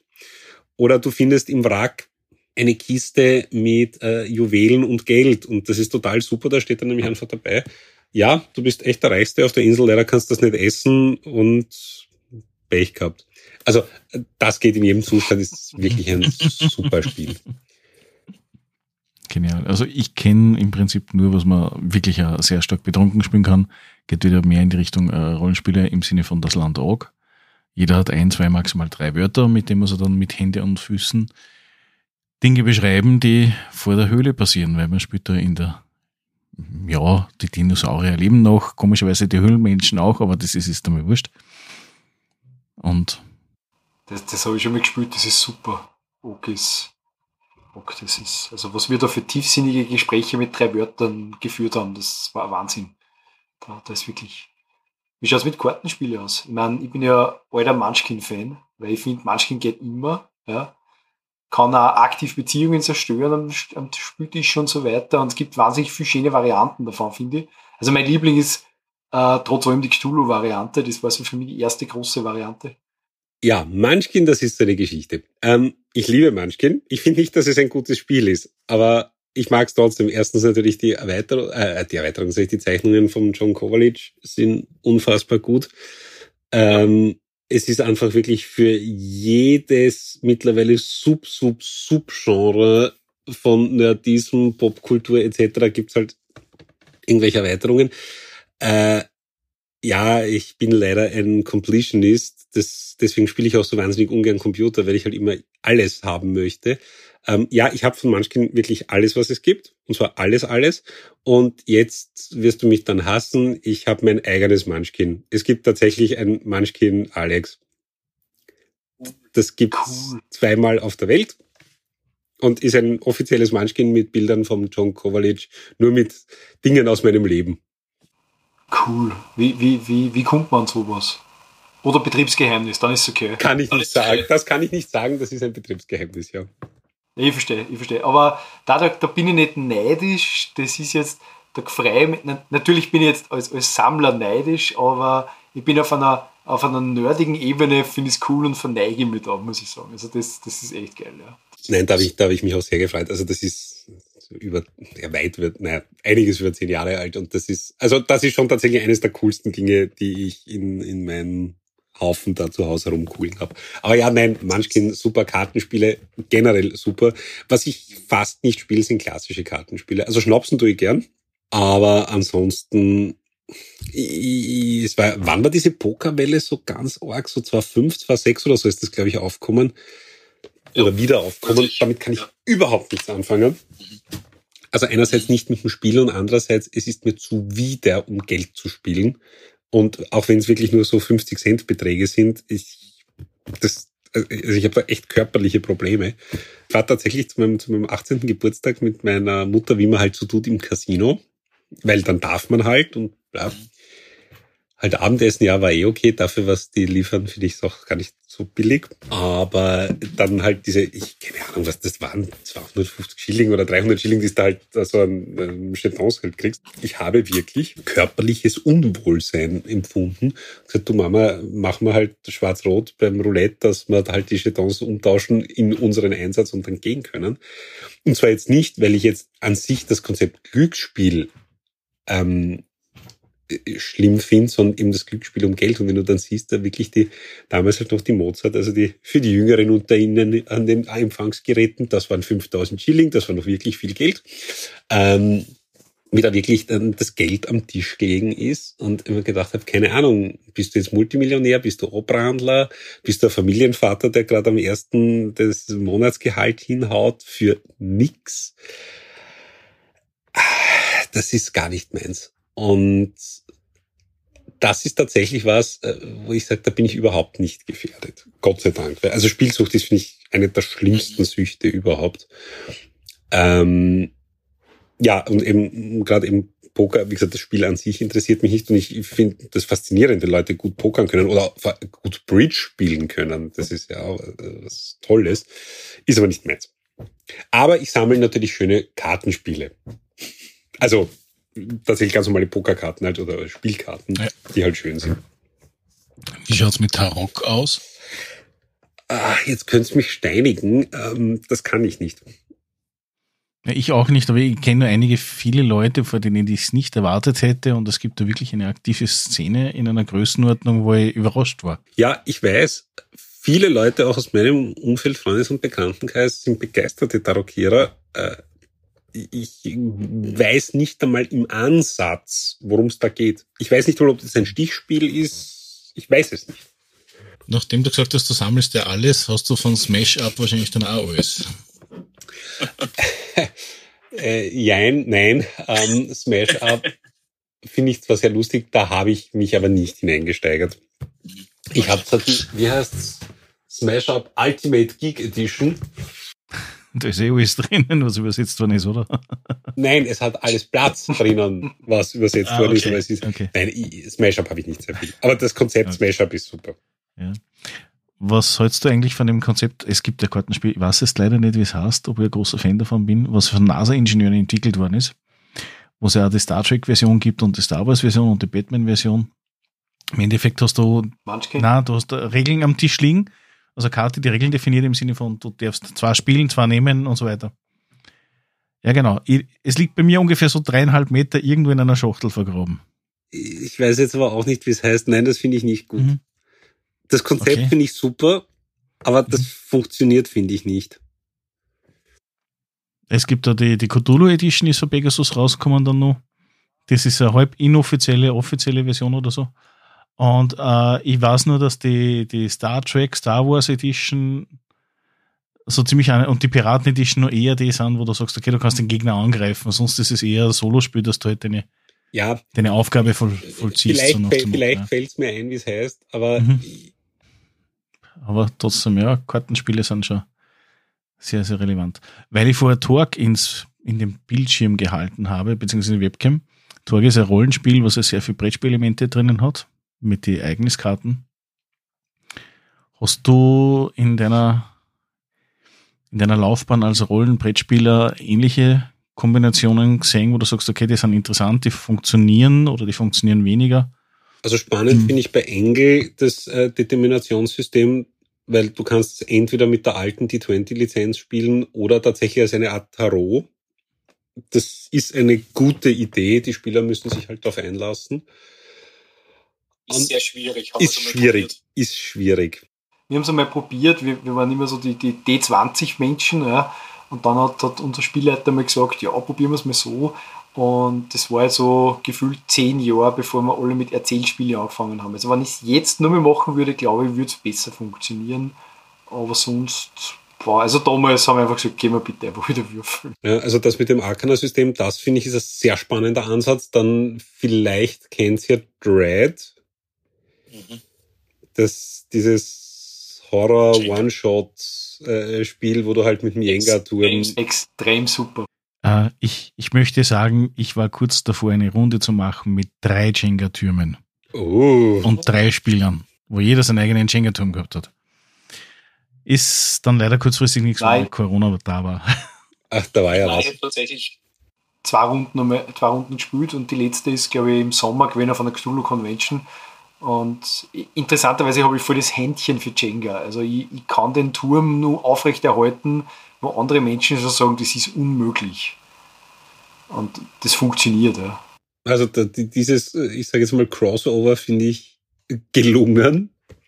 Aber ansonsten, ich meine, ja, es hat damals in, in, in noch in der Fun-Pro-Zeit die das letzte Abenteuer von den sieben gezeichneten von, äh, von DSA, also ähm, Rausch der Ewigkeit, da war ja diese Cosim-artiges Ding dabei. Ja, okay, war halt dabei. Aber ansonsten, na, fiele mir jetzt auf die Gache nichts ein, was ich selber gespielt habe, glaube ich. Na, glaube ich nichts. Andere Frage, gibt es irgendwas, wo du sagst, okay, das ist am Horizont, das ist absehbar im nächsten, muss ich, zwölf Monaten, dass das in deinen Besitz wandern wird? Habe ich eigentlich gerade nichts auf dem Radar. Also Pen and Paper mäßig, alles andere. Ja. Das heißt, die ganzen Kennerspiele, alles was einen Titel hat, kommt sowieso immer rein, oder? Äh, nein, Gott sei Dank mittlerweile nicht mehr. Ähm, da habe ich dann irgendwann einmal für mich selber erkannt und ich eine Stimme aus dem Off. Ähm, nein, es ist auch nicht notwendig. Ich bin auch mittlerweile tatsächlich dazu übergegangen, man glaubt es kaum, äh, Spiele zu verschenken, zu verkaufen, schlicht weil ich sie nicht gut genug finde oder nicht mehr gut genug oder ich schlicht keinen Platz habe ähm, besorge mir, und ich bin ja Gott sei Dank in, in der echt privilegierten Situation, dass ich halt sehr vieles auch einfach so bekomme, ohne es kaufen zu müssen, dass ich schon gezielt oder mehr oder gezielter äh, mir Dinge besorge, wobei es gibt dann halt auch so Anfälle wieder. Und dann habe ich wieder vier große weiße Papiersackerl und dann gehe ich dann wieder nach Hause damit. Übrigens auch ein extrem gutes Crossover, auch wenn es eigentlich ein, ein, ein Brettspiel ist, aber mit wahnsinnig spannenden Rollenspielelementen, ist Midara, Unintentional Malum, einer der bizarrsten Kickstarter überhaupt. Äh, die hatten wie so oft Verspätung, allerdings eine relativ substanzielle Verspätung. Und die haben mir echt leid und da ist nämlich, war eigentlich mehr oder weniger alles fertig und die, die ähm, PPC, also die Pre-Production Copy war eigentlich auch schon fertig und dann ist ihnen die Fabrik abbrennt. Ähm, mit den oh. Backups. War blöd. Irgendwie. Das ist echt ein spannendes Spiel. Ähm, das ist aber ein Commitment auch, weil da hast du so na, nicht ähm, Choose Your Own Adventure Style, sondern es ist einfach wirklich nur Geschichte und zwar echt viel Geschichte, aber halt mit Story Paths. Du hast, sind, glaube ich, tausend Seiten Text oder so. Also nur im ersten Akt und jetzt kommen dann Akt zwei oder äh, zwei und drei noch dazu. Also das ist schon auch was Spezielles. Das ist eigentlich fast was, was man allein spielen sollte oder zu zweit, weil sonst sinnbefreit. Eigentlich. Aber was ich auch gut finde, weil ich Story Paths sage, ich weiß nicht, ob bekannt sind, die Crossroad Games Dead of Winter, Winter der Toten ist das bekannteste. Das ist auch extrem spannend. Ähm, das System ist auch ein Brettspiel, aber mit wahnsinnig viel ähm, moralischen Entscheidungen. Also es gibt ganz, ganz wenige Brettspiele, schrägstrich Rollenspiele, wo ich sage, bitte vielleicht wirklich mit 16 plus spielen. Und das gehört da definitiv dazu, weil du hast halt echt Entscheidungen und es ist einfach trotz alledem nur ein Brettspiel ein semi-kooperatives, das in eineinhalb Stunden gespielt ist. Also du hast da Entscheidungen drinnen, die sind schon jenseitiger, sagen wir mal so. Und du weißt halt auch nie, und du hast irrsinnig viele von diesen Karten und du hast pro Partie, spielst du vielleicht, keine Ahnung, es sind glaube ich 200, 300 von diesen Story-Cards drin und pro Partie hast vier, fünf. Also du hast einen enormen Wiederspielwert. Aber da sind dann halt auch so Dinge drinnen mit, die Kolonie hat gerade, ich sage jetzt Hausnummer, einen Stromausfall und das Essen geht aus. Aber es gibt halt ein paar Neugeborene, die eh nicht überleben werden. Ich meine, falls bekannt ist, das, keine Ahnung, ob es das für Android auch gibt, aber für iOS auf jeden Fall ein, echt ein cooles Zwischendurchspiel Reigns, wo du einfach nur auf fünf Skalen rauf und runter gehen musst durch Entscheidungen. Also das Spiel spielt sich eigentlich wie Tinder mit Fantasy Reigns ist lustig gemacht. Und du weißt eigentlich nicht, was deine, Entscheidungen bewirken. Ich erfinde jetzt irgendwas. Es kommt irgendeine Kornlieferung und du hast auch immer drei, vier, fünf Erzählstränge parallel. Und jeder Spieler spielt ein, ich sage jetzt mal, Adelshaus, weiß aber selber eigentlich nicht so ganz genau, was man möchte. Irgendwie das Ganze, dem ganzen Reich soll es gut gehen, aber einem selber noch am besten. So, es kommt halt eine Kornlieferung und irgendwie ist der Händler ein bisschen suspekt. Und es gibt halt die Variante, na okay, ähm, wir kaufen ihm das Korn halt vielleicht ein bisschen überteuert ab, weil unsere Bevölkerung hat halt Hunger oder na, wir jagen ihn zum Teufel auf die Gefahr hin, dass es halt eine Hungersnot gibt, weil der kommt uns so eigenartig vor und der kommt aus dem Land so und so. So, und dann diskutiert man am Tisch halt drüber und im Endeffekt wird dann einfach nur abgestimmt, ja, nein, wie auch immer. Dann kann es aber passieren, dass einfach nur ähm, der Resolve ist, ja, okay, gut, ihr habt das Korn gekauft, die Leute sind super, der Nahrungsmarker vom Reich geht halt drei Felder rauf. Und mehr an Spiel ist das eigentlich nicht. Jetzt kann es dann aber passieren, du spielst die nächsten zwei, drei Partien, also es geht über viele, viele Partien, und dass dann so ein, so ein, so ein Catchback kommt. Ja, und damals habt ihr das Korn gekauft und der war wirklich aus dem Reich so und so. Und das war mit äh, Mutterkorn vergiftet und auf einmal sterben jetzt deine Leute. Und das ist ein cooles System. Das, das ist tatsächlich was, was mich mittlerweile eigentlich fast am meisten reizt. Also neben einerseits guten Geschichten, wenn Spiele, und zwar jetzt wurscht, ob Tabletop, Pen and Paper, was auch immer, ja, was ganz Neues macht. Weil ich habe halt schon sehr viele Holzwürfel herumgeschubst und sehr viele W20 geworfen und irgendwann einmal kennt man es dann. Nicht, dass es nicht noch immer lustig wäre. Das ist ja auch gerade das Schöne am Pen and Paper, dass es ja eigentlich unlimitiert ist. Aber gerade wenn dann irgendwelche ganz neuen Mechanismen kommen, teilweise auch wirklich die vierte Wand durchbrochen wird, also das, finde ich immer ganz besonders spannend, wenn da gute Konzepte kommen. Und dann schaue ich mir halt gleich doppelt so gern an. Und Artwork. Artwork ist ganz wichtig. Wheel Wrath zum Beispiel ist übrigens auch sogar ein gutes Spiel. Aber das habe ich mir nur wegen am Artwork gekauft. Du glaubst, also das ganze Spiel schaut einfach aus wie ein Black Metal Album wovon ich jetzt total begeistert bin. Ich schaue so gut wie nicht fern, weil keine Zeit. Aber das Vox Machina, das ist so geil. Diese Critical Role Serie, das ist so unfassbar geil. Weil, also abgesehen davon, dass es genau meins ist mit Fan, also eigentlich es ist ein Reboot von der alten D&D Zeichentrickserie aus die 80er, so feelingmäßig, nur halt viel brutaler.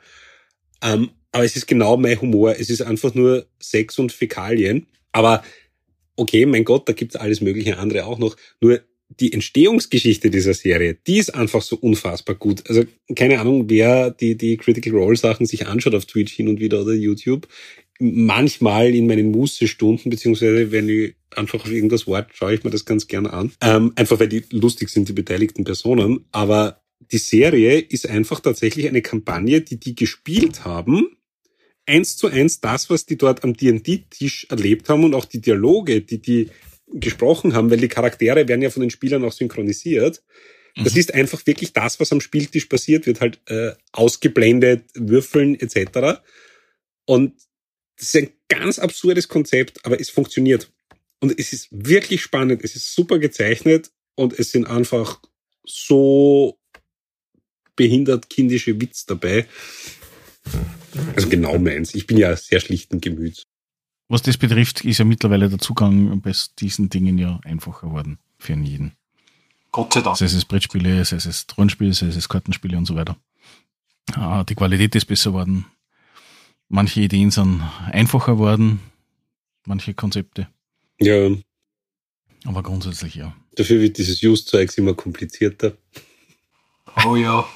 Das stimmt. Ja, aber hat das nicht auch ein bisschen was mit dem Artwork zum tun und diverse Sachen, die irgendwo beiliegen? Ja, ich weiß nicht. Äh, Wie, wie, wie heißt das schön, um das Ganze abzuschließen? Eine Spielmechanik kann man ja nicht copyrighten, man kann ja nur den Text und das Artwork copyrighten, oder? Ah, das ist ja vorbereitet. Lustigerweise, da liegt etwas beim EuGH sogar. Echt? Aha. Geht es nämlich tatsächlich um eine Urheberrechtsverletzung. Ähm, ob ein gewisser, man muss dazu auch sagen, und ich sage jetzt nicht welches Spiel und auch nicht welche Autoren, Mhm. ähm, das ist ein ganz, ganz, ganz eigentümlicher Spielmechanismus, das es so noch nicht gegeben hat. Und das ist in einem anderen Spiel auch drinnen. Und jetzt ist dann tatsächlich die Frage, ist ein Spielmechanismus ein Werk? Mhm. Und keine Ahnung. Also im Endeffekt vergleichbar wie mit den Softwarepatente. Ein bisschen, ja. Wobei hat es da nicht vor einigen Jahren, rund zehn einmal so ein Thema gegeben, da hat es ein Rollenspiel gegeben, das hat Kassen Arcane Codex. Das war so, Arcane Codex war so ein, also ein bisschen generisch und so überall, sage ich mal, Ideen, auch Inspiration und so weiter. Und da hat es dann das Thema gegeben, dass irgendwie Arcane Codex versucht hat, andere Systeme und andere Firmen zu verklagen wegen Urheberrechtsverletzungen. Und da hat es dann, glaube ich, sogar irgendein, irgendein Gutachten gegeben von irgendeinem Rollenspieler, Spieleexperten, der ihm dargelegt hat, dass zum Beispiel so Dinge wie eben Attribute und Skills und so weiter einfach keine, keine Werkshöhe haben, weil das so überall vorkommt. Ja. Aber das war vor, was ich wie viel Jahren, also sicher 10, 10, 15 Jahre. Und das ist da ist um Arkan-Kodex gegangen. Das ist völlig an mir vorübergegangen, weiß ich nicht. Aber, weil du sagst, Gutachter, das ist spannend. Ich habe ein, ein, ein etwas bizarres Hobby. Zwischendurch schaue ich mir die Sachverständigenliste durch, was es da so alles gibt. Erstens, es gibt Was ist tatsächlich, das? Ist es die Liste der Sachverständigen oder, oder, oder der, der Fälle, wo man Sachverständigen nein, nein, der Gerichtssachverständigen, also die, die es halt gibt. Also begonnen, beginnend natürlich eh klar medizinische Gutachter, Bausachverständige und so weiter. Aber es gibt tatsächlich auch zwei Sachverständige in Österreich für Spiele, aber das ist total langweilig. Die sind nur für Modelleisenbahnen zuständig. Ähm, ich habe schon eine neue, ein neues Betätigungsfeld für mich entdeckt, nur fürchte ich, dass das nichts bringt. Aber einen super Sachverständigen habe ich gefunden, der ist eingetragen, allerdings nicht nur, aber auch bitte, der ist ähm, allgemein beeideter gerichtlicher Sachverständiger für Erdäpfel Mayonnaise Salat. Ich finde das, Das super. Ich finde das so geil. Ich habe jetzt mit einem befreundeten Kollegen mir wirklich schon überlegt, und nein, das machen wir natürlich nicht, weil das wäre schwerst standeswidrig, aber die Idee an sich, dass wir uns spaßhalber am Prozess anhängen, nur damit wir den Mayonnaise-Sachverständigen da beauftragen können. Naja, das ist so eine normale Gewährleistungsgeschichte, das ist schnell passiert. Ja, zwischen zwei Anwälten der Erdäpfelsalat, ich weiß nicht. Na, das ist, das ist, wobei ich, ich weiß, ich habe mal, wir haben einmal einen gehabt in einer Geschichte, das war ein Sachverständiger für Spielautomaten. Nein, der war insofern lustig, weil das war so, so ein älterer Herr und der war nämlich nicht nur, hat er sich nicht nur voll super bei diesen ganzen Spielautomaten auskennt, sondern der war auch Zauberer. Und der hat einfach die ganze Zeit irgendwie im Gerichtssaal hat er wieder irgendwas gemacht, wo er dann wieder einen Zaubertrick gemacht hat, so, weil er so, so drauf war irgendwie. Dann hat er uns dann, waren wir mit dem nachher nur auf einen Café oder so, weil das war ein Bezirksgericht oder so, da ist man nachher nur auf einen Café gegangen und dann hat er ihm auch so erzählt und dann wieder wieder einen Schmäh gesagt und so weiter. Also das war total witzig, ja, und hat uns einfach auch viel, viel erklärt über, über die Automaten und so weiter. Also das ist, ich finde der Sachverständige insofern cool, weil du einfach Wissen kriegst über Dinge, die du genau einmal in deinem Leben gefühlt brauchst. manchmal, ja. Ich habe gelernt, das Zeug, was man an die Wand schmiert, damit es weiß wird, das ist bitte keine Farbe, das ist eine Beschichtung. Weil Farbe ist ein Sinneseindruck. Stimmt. Gefällt mir, gefällt mir, gefällt mir. Ich konnte jetzt mit Ölnormen für Gartengestaltung. Schön. Erste große Geschichte, wie ich damals in die Praxis gegangen bin. Äh, Gewährleistungsgeschichte bei Gartengestaltung. Es gibt fucking Ölnormen dafür. Es gibt für alles Ölnormen. Ich weiß, ich weiß, das ist super. Also das ist und ja, nein, das ist voll super. Da, überhaupt, wenn es dann so mal so ein bisschen in die Richtung Bau, Baurecht und so weiter gehst, da kannst du Sachen lernen, also wie man wo den Schrauben eintragen muss, was ein Mangel ist und was nur ein optischer Eindruck ist, das ist super, ja. Also das Nein, ist, ich, ich bin generell der Meinung, dass unser Berufsstand und unsere Tätigkeit, jetzt mal von allem Menschlichen, jetzt mal abgesehen, da gibt's natürlich Tragödien und Dramen, aber auch schöne Dinge, aber trotzdem viel zu langweilig dargestellt wird. Also was ich schon gelacht habe in Verfahren, ähm, Oh ja. das, Oh ja. ich meine, A, es hat, liebe Notare, die ihr zuhören solltet, ne, seid mir nicht böse, es gibt einen Grund, warum es Serien über Rechtsanwälte und nicht über coole Notare gibt.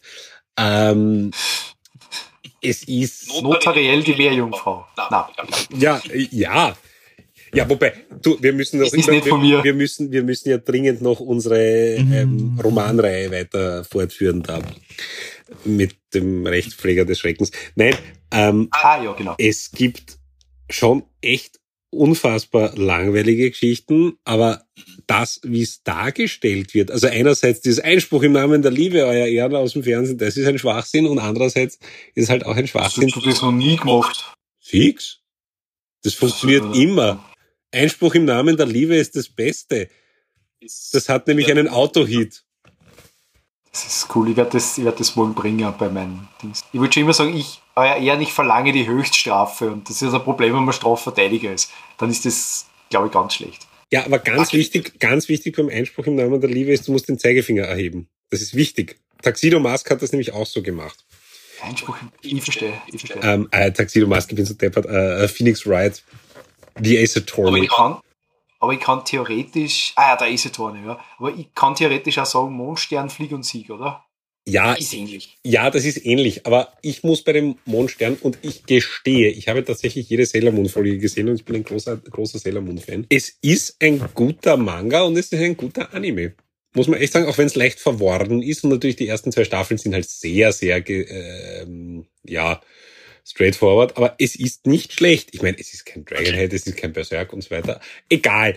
Jedenfalls, ähm, es passieren echt lustige Dinge und ich habe tatsächlich ähm, vertretungshalber für den Kollegen, ist nicht mein Mandat, ähm, bin ich eingeschritten, weil äh, da habe ich ähm, ja mich ins Zeug und in den Ring geworfen für ein Unternehmen beziehungsweise ein ja, Mediziner, sagen wir halt einmal so, die Haartransplantationen anbieten. Und äh, auf der Gegenseite war halt dann einer, der hat auch geklagt, der war unzufrieden mit der Haartransplantation, weil trotz Aufklärung etc., er war halt einfach unzufrieden.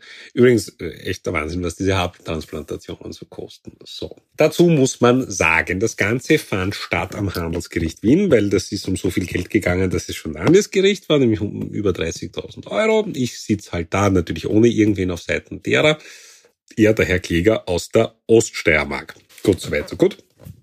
Der war dort, samt Anwalt, und er war halt einfach unglücklich über den Verlauf der OP und vor allem den postoperativen Verlauf. Und das war dann auch der Grund dieses Prozesses. So, was war das Problem? Es hat halt gejuckt und überhaupt gebrannt und in der Sonne und so weiter.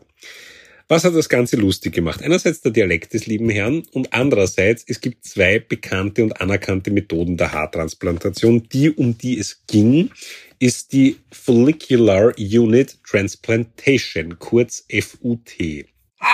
Ja. Wir haben uns immer unterhalten über Operationen und so weiter und dann kam es zur Vernehmung des Herrn Kläger und der hat halt gemeint in seinem breiten Oststeifen, na, Herr Kläger, was willst du? Na, also, das, das, das hat mir überhaupt nicht taugt. Ich meine, ja, die haben mir schon gesagt, dass die Foto ein bisschen jucken kann nachher, ne? Aber das, das juckt jetzt schon ein Jahr und immer wenn ich solche Chili-Pfefferoni frisst, dann brennt die Fotos wie Sau. ähm, wir haben's fünf, fünf, zehn, zehn Minuten ausgehalten. Irgendwann einmal war's dann aus. Nachdem dann beide beteiligten Rechtsanwälte plus der Richter in schallendes Gelächter ausgebrochen sind, das geht jetzt nicht mehr. Wieso? Ja, na, können wir uns bitte darauf einigen, wir sagen die Operation oder sonst irgendwas. Ja, aber da steht ja, da schaut da auf der PowerPoint, da steht der große Foto, ne? ja, eh. Steht eh da. Äh, genial. Ja, also ich, was, was ich immer recht schön finde, ist, wenn, wenn Richter dann was protokollieren müssen. Ich Ja. habe mal gefragt, ich habe mal einen gefragt, der, da habe ich gesagt, ja, also sie, sie haben ja angeblich zu meinem Mandanten gesagt, ich fick die. Und jetzt ist das quasi in der Szene, halt äh, eher so üblich. Ja.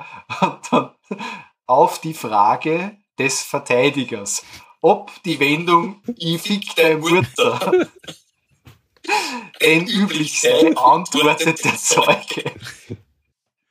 Und das ist, das ist auch immer schön. Das ist auch immer, immer schön, ja. Aber ich habe letztens auch ein wahnsinnig schönes Erlebnis gehabt. Ich habe, ich sage das jetzt so, so ein bisschen ein Lieblings, also ich mag grundsätzlich alle Richter irgendwie am, am Landesgericht in Wales recht gern, weil ich mit einer gut auskomme. Aber ich habe einen, das ist, der macht Sittlichkeitssachen und ich mache auch Sitte, also Sexualstrafrecht, äh, weil es einfach. Schweindelsachen. Ja, natürlich, Schweindelsachen, die Schweindelsachen, sagt man immer, ja. Äh, ja, es ist einfach interessant. Ja, ich meine, die moralische Geschichte, auf das will ich mich jetzt nicht einlassen, aber es ist einfach interessant, weil es da wirklich um, um ganz spannende und stellen wir es auch, wenn es mit Internet zusammenhängt, hochtechnische Dinge geht. Und dann befragt er eben, ne? und äh, dann, dann kommt so auf, naja, sagt, sagt eine Zeugin, ja, ich habe mich mit Creepypasta beschäftigt. Und der Richter, was? Creepypasta?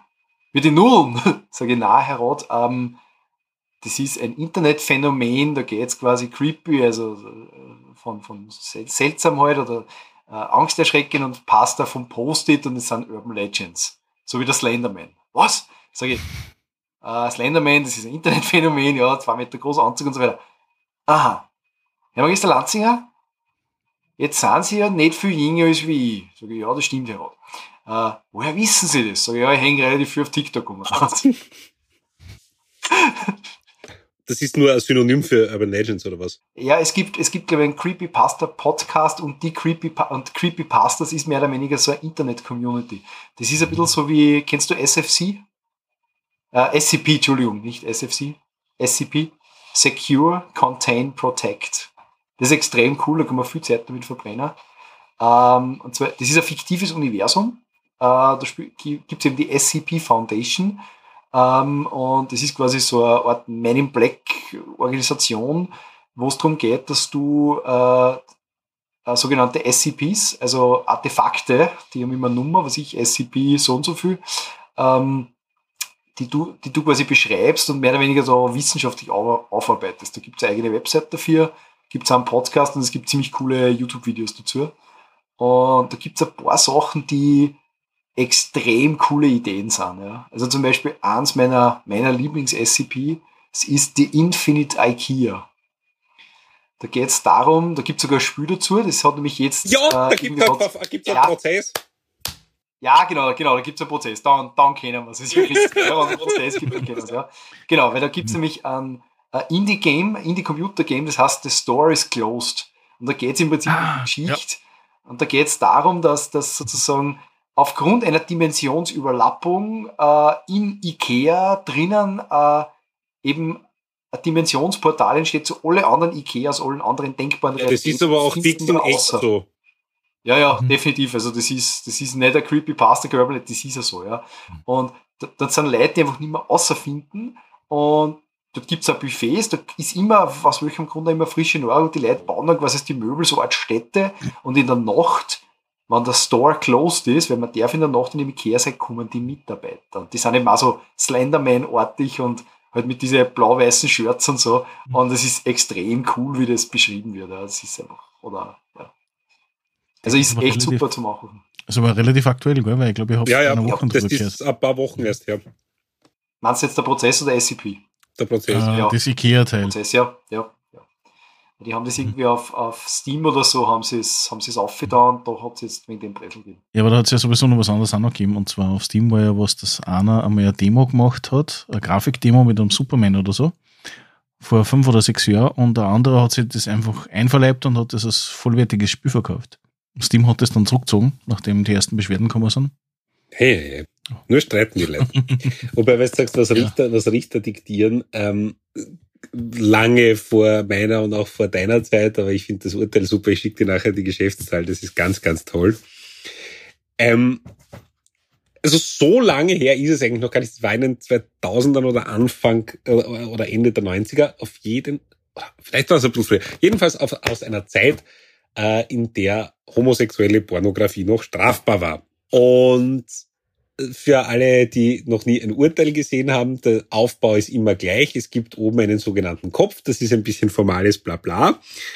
Und dann gibt's den sogenannten Spruch, wo drinnen steht, was der Richter sagt, was muss der eine tun, was darf der andere nicht tun und so weiter und so fort. Hier ging es darum, dass der Angeklagte, war ein Strafverfahren, ähm, dann auch verurteilt worden ist, ähm, einen Haufen von, wie nenne ich das jetzt, äh, Erwachsenen-Dokumentationen verbreitet zu haben, ähm, die er nicht hätte verbreiten dürfen. So, warum erzähle ich das jetzt? Weil das einfach unfassbar lustig ist, weil diese äh, Urteile werden vom Richter diktiert. Und A, ich stelle mir das wahnsinnig lustig vor, wie der Richter das diktiert hat und noch viel lustiger, wie die Frau Amtsdirektor Elfriede so und so ähm, das dann runtergeschrieben hat und das Tonband gehört hat, weil in diesem Spruch sind einfach 250 Pornotitel.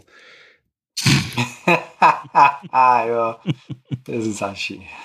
die, die, die guten Sachen halt. Also mhm. im Aladdin und die Wunderschlampe, das ist eher Klassiker mhm. und, und, und. Also dann ja. Analkommando 4, was auch immer. Und ich, ich stelle mir diese Situation einfach großartig vor. Und es sind aber wirklich gute Titel dabei. Es ist aber, es ist aber immer so, wenn, wenn das Reale auf das, auf das Gerichtliche trifft. Ich kann mich erinnern, das war recht nett. Ich habe mal gehabt, eine Suchtmittelverhandlung, ist jetzt da, ja, und es wird eine Zeugin befragt. Die Zeugin war, glaube ich, schon länger aktiv unterwegs und, und, und ja, war ein bisschen schwierig, die Kommunikation. Und der Richter sagt sie, sagt sie ja, ja, also Frau Dings, wie, wie war das, äh, dieses Suchtmittel, wie, welchen Reinheitsgrad hatte das? Weil das ist ja so, je, so, je, mehr, je, je, mehr, je mehr Substanz drinnen ist, desto blöd. desto blöd, ja genau. Also das ist so, keine Ahnung, in, einem, im, in Heroin oder Kokain zum Beispiel kann es einfach sein, da ist ein bisschen Heroin, Kokain drinnen, aber dann irgendwie viel Streckmittel, Paracetamol und so, so Zeugs. Ja. Aktuell bitte aus Slowenien kommen es mit 70, 75 Prozent die Kugel. Ja, ich weiß, ich weiß, ich weiß. Ja, Im Internet kriegst du auch voll das gute Zeugs um, um wenig Geld, wenig Geld, muss man sagen. Also Preis-Leistungs-Verhältnis super besser wie, wie beim, wie beim Bilder, ja. Aber ich glaube, also, das Echo ist in Österreich ein bisschen schwierig, gell? Mm, ja, doch, doch. Also das, da verstehen es relativ eng Spaß. Mhm. Die Behörden jetzt. Auf jeden Fall. Also der Richter hat sich gefragt, ja, ähm, ja, äh, kann man sich sagen, bei diesem Suchtmittel der Reinheitsgrad. Sie sagt, Entschuldigung, was? Er sagt, naja, der Reinheitsgrad bei diesem Suchtmittel. Sie sagt, Entschuldigung, was, was meinen Sie? Ich weiß es nicht, ja. Und ich so, äh, Herr Rat, der, also man sagt zu Richter, sagt man in Österreich, Herr Rat, ja, niemals euer Ehren, das mengt gar nicht. Herr Richter geht auch noch, aber wir sagen Herr Rat. Ähm, und ich sage, Entschuldigung, Sie Rat, der viermal. Und der so, ja, wenn's war. Und ich so, äh, wie sehr ist denn das Zeug gefahren? Und sie, ja, na voll. Sage ich, äh, Herr Rat, also es ist von einem höheren Reinheitsgrad auszugehen. Ja. Aha. Das war, manchmal muss man ein bisschen wie, wie schon vorher ganz kurz irgendwo mal fallen gelassen, ich mache so gut wie kein Strafrecht. Ich ist auch jetzt nicht das, wo ich mich besonders gut mhm. auskenne. Aber hin und wieder passiert es doch, dass mich eine verirrte Verfahrenshilfe trifft, auch wenn ich die eigentlich nicht machen muss, so wirklich. Äh, Verfahrenshilfe ist das, was landläufig als Pflichtverteidigung bezeichnet wird. So. Und da hatte ich was ganz was Tolles. Ähm, auch Suchtmittel äh, einen Schwerstverbrecher. Also ich habe noch nie einen solchen Al Capone gehabt. Ein Eingeborener im Übrigen aus dem Bezirk Zwettl. Der war auf, sagen wir mal, Stadtfrische in Wien und war dort fort. Ähm, und zwar war er fort irgendwo im ersten Bezirk und dann ist er vor dem Flex gelandet, eine Lokalität der Wiener ähm, Szene, vor der und in der unfassbar viel vercheckt wird und unfassbar viel verdeckte Ermittler herumstehen. So, was hat mein Massenmörder dort gemacht? Aufgegriffen worden und dann im Endeffekt auch verurteilt. Klammer auf, es kam zu keiner Diversion, weil da war er zu blöd dazu, Klammer zu, wurde er wegen des unfassbaren Völkermordes von versuchten Verkauf von 0,8 Gramm Gras. So. Was hat sich da... da Urteil gemacht, oder was? Ja, weil er das einfach nicht gecheckt hat, was ich ihm so gesagt habe. Der war nämlich naturdeppert. Was hat der gemacht? Ich habe es ihm zuerst gar nicht geglaubt, aber es ist auch so wirklich in den Amtsvermerken gestanden und so habe ich es dann schon geglaubt. Ähm, der war völlig nüchtern. Also weder alkoholisiert noch sonst irgendwie eingestofft. Der war einfach nur dumm. So, was hat er gemacht?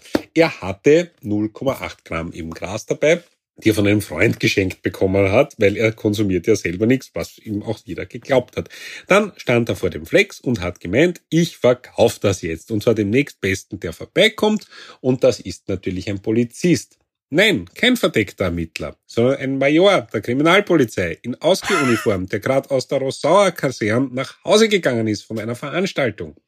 Dann habe ich ihn gefragt, weil im Amtsvermerk auch drinnen steht, der Herr Major hat ihm dreimal gesagt, geh Burge heim, sonst muss ich. Ja, beim vierten Mal halt doch ihn gefragt, ja, warum haben Sie das denn gemacht? Das war ja ein Polizist mit viel Lametta. Ja, ich habe geglaubt, das war einer von der Feuerwehr. Habe ich gesagt, nein. Auch in Zwettel schauen die Kiewerer so aus wie bei uns. Und auch wenn es von der Feuerwehr ist, einer, dem verkaufen wir das nicht. Ja, aber in Zwettel rauchen's alle. Okay, aber keine gute Idee. Gut. So. Warum wollten sie das überhaupt verkaufen? Ja, ich nehme ja keine Drogen, ich trinke auch keinen Alkohol. Okay, und woher haben sie das? Ja, das hat mir ein Freund geschenkt. Ja, warum? Ja, der wollte nicht von der Polizei erwischt werden. Gut, Putzi denkt sich in seinem Kopf und deswegen gehst du zu einem Polizeioffizier und vercheckst das ihm. Okay, von mir aus, gut, gut. Na gut, aber wieso wollten sie dann jetzt Geld verdienen damit? Hm, ja, schon. Okay, sie wissen schon, was 0,8 Gramm Cannabiskraut wert sind. Hm. 1000 Euro? Ja, Nicht ganz. Aber selbst wenn es 1000 Euro gewesen wären, was hätten sie denn damit gemacht? Naja, das hätte ich dann gespendet. Naja, gut. Lange Rede, kurzer Sinn.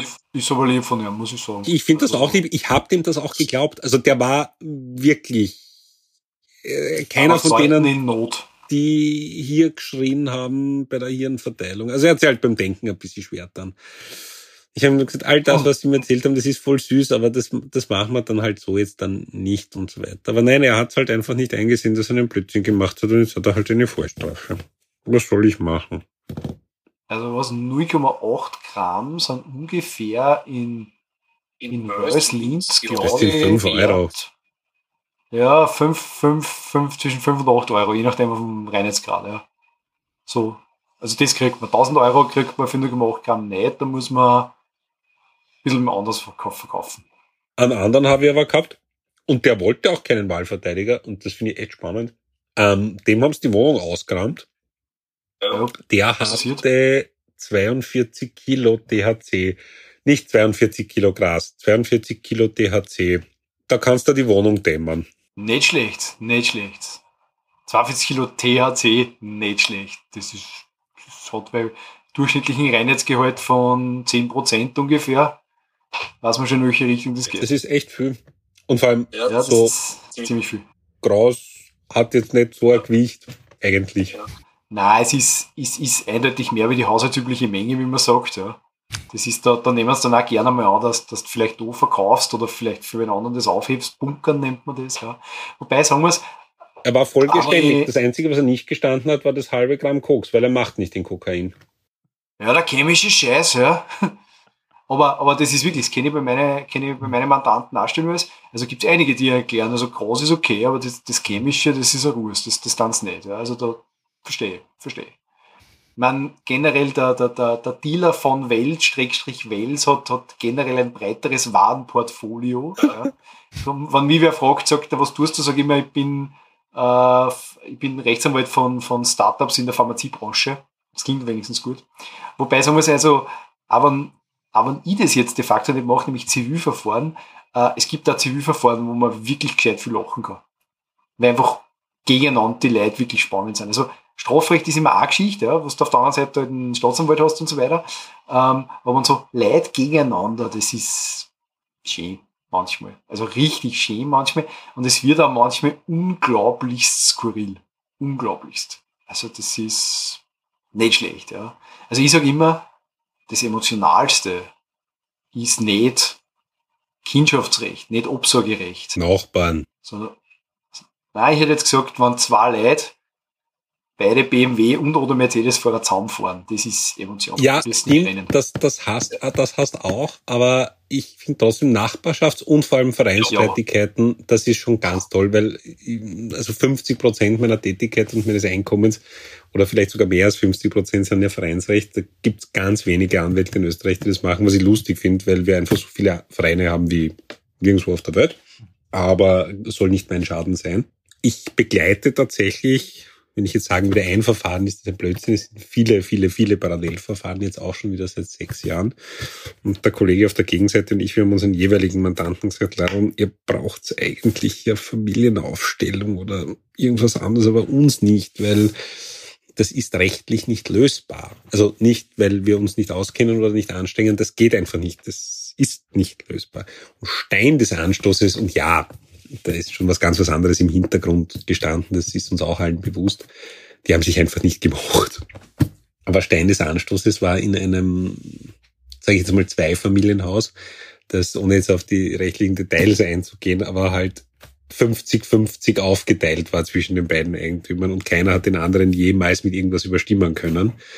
Und im ursprünglichen Stein des Anstoßes war, ob in den allgemeinen Flächen im Stiegenhaus Zimmerlinden oder Kirschlorbeer steht. Und das ist dann so eskaliert, dass zum Schluss wirklich Blut geflossen ist. Ich bin ja mehr der Ficus Benjamin-Typ. Nö, Fikus. Weil du sagst, du Hab ich gewusst, dass das jetzt kommt. Äh, was ist der andere Teil, mit dem du schwerpunkttechnisch ja, also es, betreust? es, es meandert ein bisschen Jahreszeiten abhängig herum. Das klingt jetzt so deppert, Mhm. aber ist tatsächlich so. Nein, also rund, ja, 45 bis 55 Prozent sind Vereinsrecht. Und dann ein sehr großer Teil ist Immaterialgüterrecht.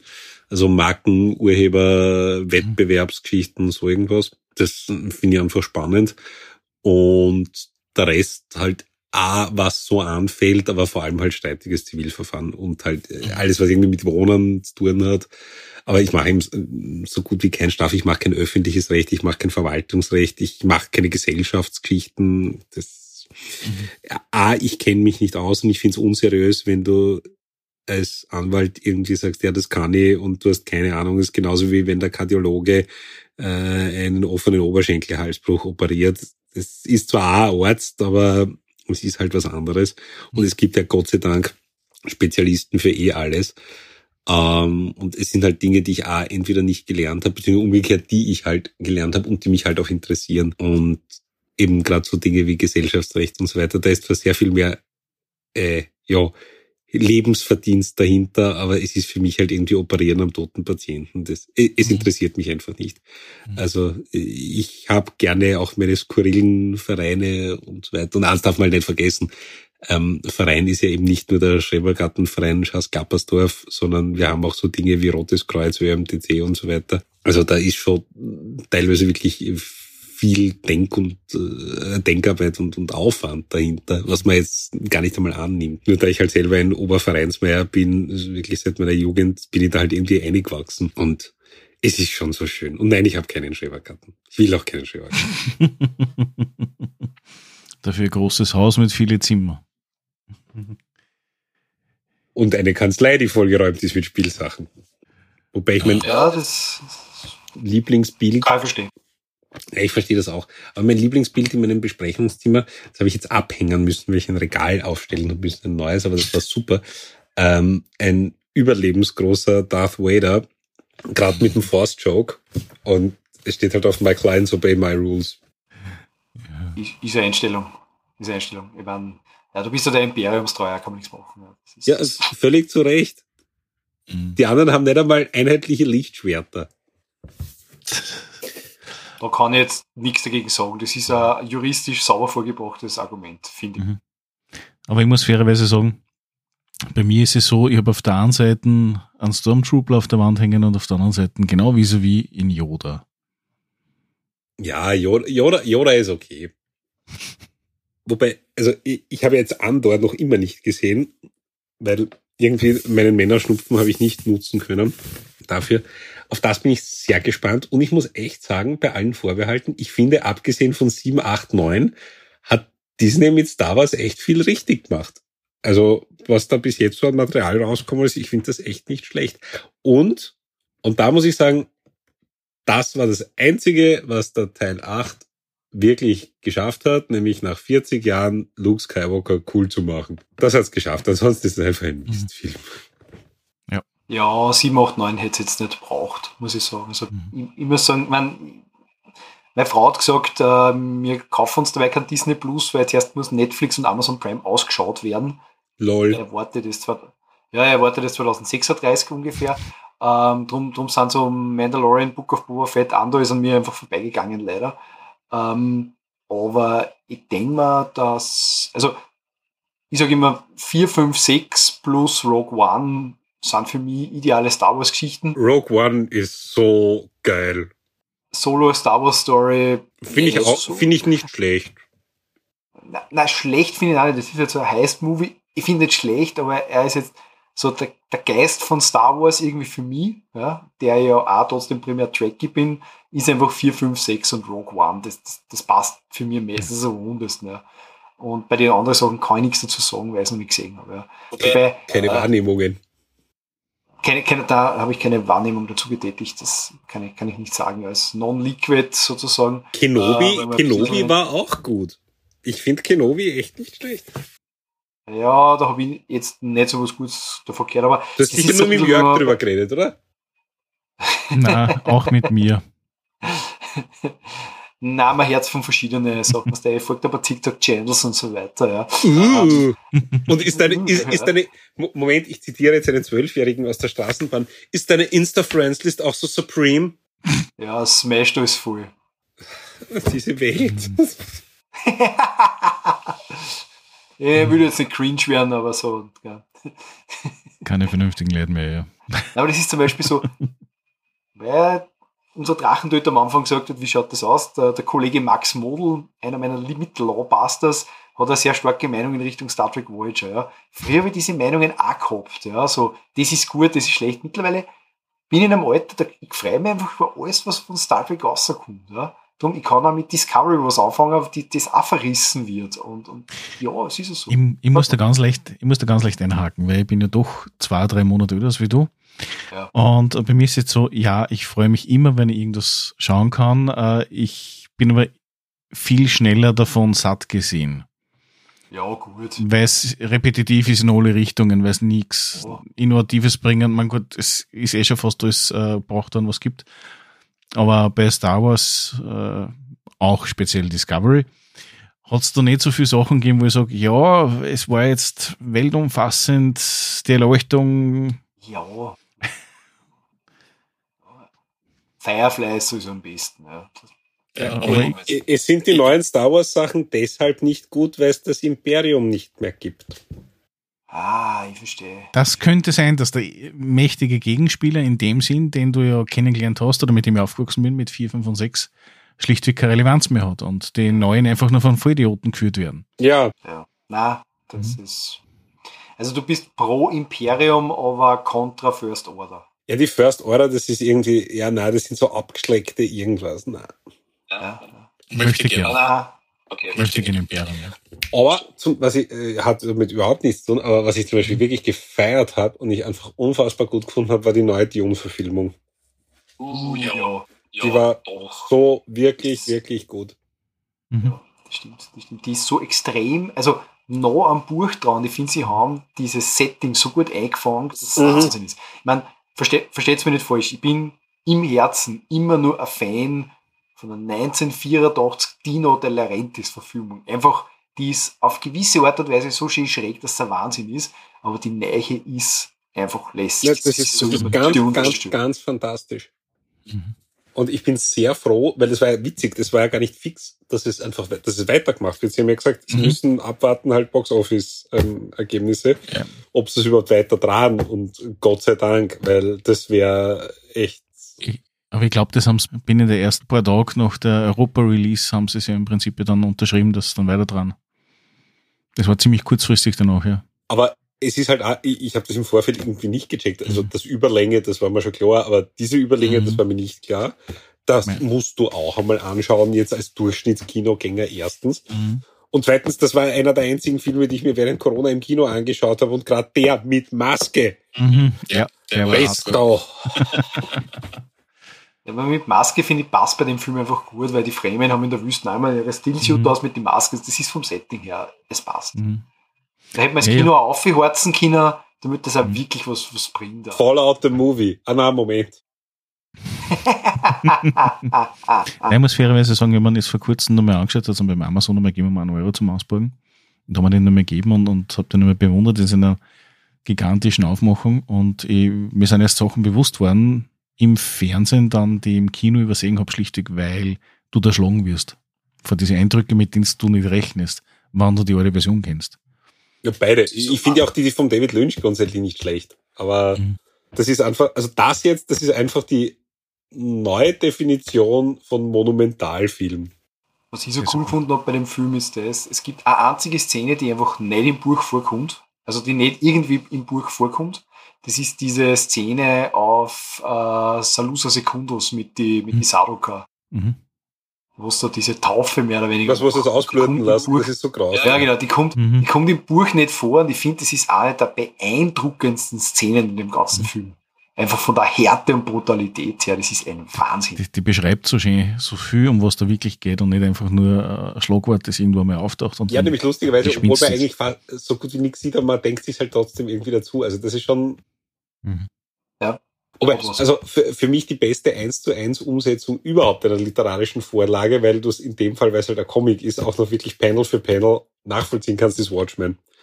Das ist Ja, definitiv. einfach so geil, weil ich, Ja. warum komme ich drauf? Weil ich, weil ich ihn gerade sehe, also das Buch. Ähm, ich habe mir das wirklich einmal angetan. Ich habe mir den Film angeschaut und einen Comic vor mir. Und abgesehen von diesen Zwischengeschichten mit dieser, mit diesem Leichenschiff, du kannst Mhm. das echt Panel für Panel mit Still Still nachschauen. Also bis auf die eine Änderung halt mit, Mhm. mit, mit dem Maß. Aber Mhm. Ja, Watchmen muss, ist so geil. Wobei sagen muss, bei Watchmen mir hat, also mir gefällt das Comic extrem gut. Ähm, was, ich meine, das mit dem Red Corsair, der kommt ja, glaube ich, sogar in der erweiterten Version kommt er vor, als Zeichentricksequenzen. Gibt es eine erweiterte Version, wo dann der Red Corsair drinnen vorkommt. Okay. Ja. Und äh, mir gefällt die Änderung beim Ende, gefällt mir insofern gut. Da hat sich zwar der, der, der Alan Moore ziemlich aufgeregt und hat gesagt, das ist nicht mein Film und so. Aber ich finde die Änderung, die sie gemacht haben im Film, rein von der Geschichte her viel logischer wie das, was, Ja. was im Comic ist. Ja. Also das Comic ist fast ein bisschen generisch. Es ist nicht schlecht, ganz im Gegenteil, ich finde es eine geile Idee. Aber es ist generisch, aber das, was sie im Film machen, passt viel besser noch, finde ich. Ja, nein, es ist eine, ist eine also A, ein gutes, Com also extrem gutes Comic, eines der besten, finde ich. Und die Ja. Filmumsetzung ist einfach so geil. Wobei, was Filmenden angeht, ich finde das ja, ja, ich gestehe, ich bin ein großer Hunger Games Fan, weil ich finde die Reihe einfach gut. Zuerst die Bücher gelesen und ich finde auch die Verfilmung gut, nur ich habe mir das echt gedacht. Wer war hauptsächlich das Zielpublikum der Verfilmung? Weil die Bücher hat eigentlich, und der erste Teil ist einfach ein 1 zu 1 Plagiat von Battle Royale, das ist halt so. Ähm, aber es hat die Bücher eigentlich irgendwie kaum wer gekannt vor den Verfilmungen. Oder zumindest bei uns nicht. Also ich habe niemanden gekannt, der es gekannt hat. So. Und der letzte Band endet einfach nicht gut. Und ins Kino sind halt hauptsächlich 13, 14, 15-jährige Dirndl gerannt. Äh, Das ist eh so ein cooler äh, Bast Coming of Age und starke weibliche Haupt, äh, starker weiblicher Hauptcharakter, bla bla bla. Wenn die den Film so enden lassen wie's Buch, also eigentlich nur den Nachsatz im Buch, den Epilog, dann werden da echt viele verstörte Mädels ausgehen aus dem Kino. Und ich finde, das haben sie echt subtil angepasst, indem sie einfach nur den Mhm. ganz Schluss, Schluss halt weggelassen haben. Ohne jetzt an der Geschichte großartig was zu ändern. Nur halt Mhm. den Grundcharakter. Weil, wenn wir uns ehrlich sagen, das Ende von Hunger Games ist kein gutes. Eigentlich. Mir ist, während du vorher das verglichen hast mit, mit den Watchmen und so weiter, äh, was eingefallen. Und zwar, ich habe vor kurzem mal äh, auf YouTube äh, einen Kanal wieder angeschaut, wo es um alte Zeichentrickserien geht und ähnliche Sachen aus den 80er Jahren, sei es jetzt äh, He-Man, Gute Zeit. und so weiter. Genau. Das Witzige an der Sache war das, es war vor kurzem ein Beitrag zu Michael Ende und seiner unendlichen Geschichte. Was viele nicht mitgekriegt haben, beziehungsweise ich gehe davon aus, dass sie es viele mitgekriegt haben, Der Film wurde ja nach dem Buch geschrieben. Er hätte sich ja da mit eingebracht, aber er ist dann relativ schnell, also der Ende selbst ist ausgestiegen, weil Genau. Schwachsinn, uninteressant und so weiter. Und das Interessante war das, er hat geklagt, dass der Film nicht ins Kino kommt und was es so ist und hat verloren. Als Autor. In allen Belangen. Da. Ja, Schlechter schlecht Vertrag? verhandelt. Ja. Schlechter Vertrag, schlecht verhandelt. Wobei man sagen muss, dass, dass ich meine, der, der zweite und dritte Teil von Unendlich Geschichte hat jetzt mit dem Buch nicht viel zum Tor. Der erste Ja. Teil hört eigentlich dort auf, ich glaube, das erste Drittel vom Buch, was dann eigentlich wirklich cool wird. Also richtig cool und nämlich auch ziemlich hardcore eigentlich. Äh, und fast immer kindgerecht stellen wir es, da hört der erste Film auf. Das absaufende Pferd ist einfach ein Kindheitstrauma von jedem Kind der 80er. Ja, ja, der Atas, der arme Atas. Ja. Es gibt Dinge, da muss man durch. Ich sag nur das letzte Einhorn, da gibt's viel schlimmere Sachen. Ey, der rote Stier, nichts. Wow, wie heißt's? Ähm, der Zeichentrickfilm unten am Fluss heißt auf Deutsch Watership Down. Watership Down. Leck, Den kann ich mir nicht anschauen. Der ist so hardcore. der Das ist ab sechs viel. Jahren. Ja. Mhm. Ich sag nur Der Animal Watership Farm. Down. What, nein, Watership Down. Ich, Mhm. ich, ich kann alle Menschen vertreten, aber Watership Down kann ich mir nicht anschauen. Mhm. Es- geht einfach nicht. Es nimmt mit viel mit. Der ist, der ist so schlimm. Der ist so richtig arg. Der ist so absolut brutal auf seine eigene Art und Weise. Ja, Überhaupt zum Schluss, wo dann die anderen Hosen sind, die Efra-Phras. Ah, das ist ja Gemetzel. Also lieber Zeichentrickfilm, aber Gemetzel. Ja. was mich, was Also, mich zum Beispiel auch geflasht hat, war äh, völlig anderes Genre. Aber da hat einfach die Berichterstattung in den Zeitschriften und Zeitungen einfach dann nicht mit der Realität übereingestimmt. Und deswegen hat's mich dann so schockiert. Es ist ein echt geiler Film vom Del Toro, das Pans Labyrinth. Das ist ein super Film. Ah, aber wie er dargestellt worden ist, eben in, äh, quasi ein Märchen für die ganze Familie. Nein, das ist ein arschbrutaler Film. Und zwar so richtig. Mit teilweise eigentlich sogar re- relativ hohem Gore-Faktor. Und da finde ich die Freigabe ab 8 auch nicht ganz passend. Mhm. Oder, oder ist 10, ich weiß es nicht. Aber Mhm. ich finde zu niedrig. Weil ich bin nämlich auch tatsächlich mit dem Zugang, also nicht im Kino gesehen, sondern auf, auf, auf Video gekauft. Das ist halt irgendwie Fantasy und so ein bisschen surreal und bla bla. Das hat mich dann schon geschreckt. Zweimal. Also, Ordentlich. ab sechs, gell? Das letzte Einhorn. Aber generell möchte ich mich bedanken für das wunderschöne und sehr informative Gespräch, mit was ich nicht gerechnet habe, war nicht nur das, dass du so ein breites Wissen hast über viele Dinge, sondern besonders neidisch auf deine ganz kleine Sammlung. also ich habe mir gedacht, dass man nicht glaubt hat, dass er lustig ist.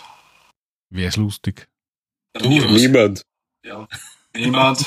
er ist ja lustig. Spaß haben, weitermachen. Ja. Wie gesagt, ich bedanke mich dafür und ähm, wir Ich sag werden uns danke für die sicherlich in der Einladung. einen oder anderen- Ja, in der einen oder anderen Version sicherlich wieder mal über den Weg laufen. Vielleicht auch nicht. Und so. Sehr gerne. Aber wegen den Brettspiele und so weiter, wir müssen da glaube ich nochmal was machen unter Umständen. Gerne und das jederzeit. Brettspielegeschäft in Linz.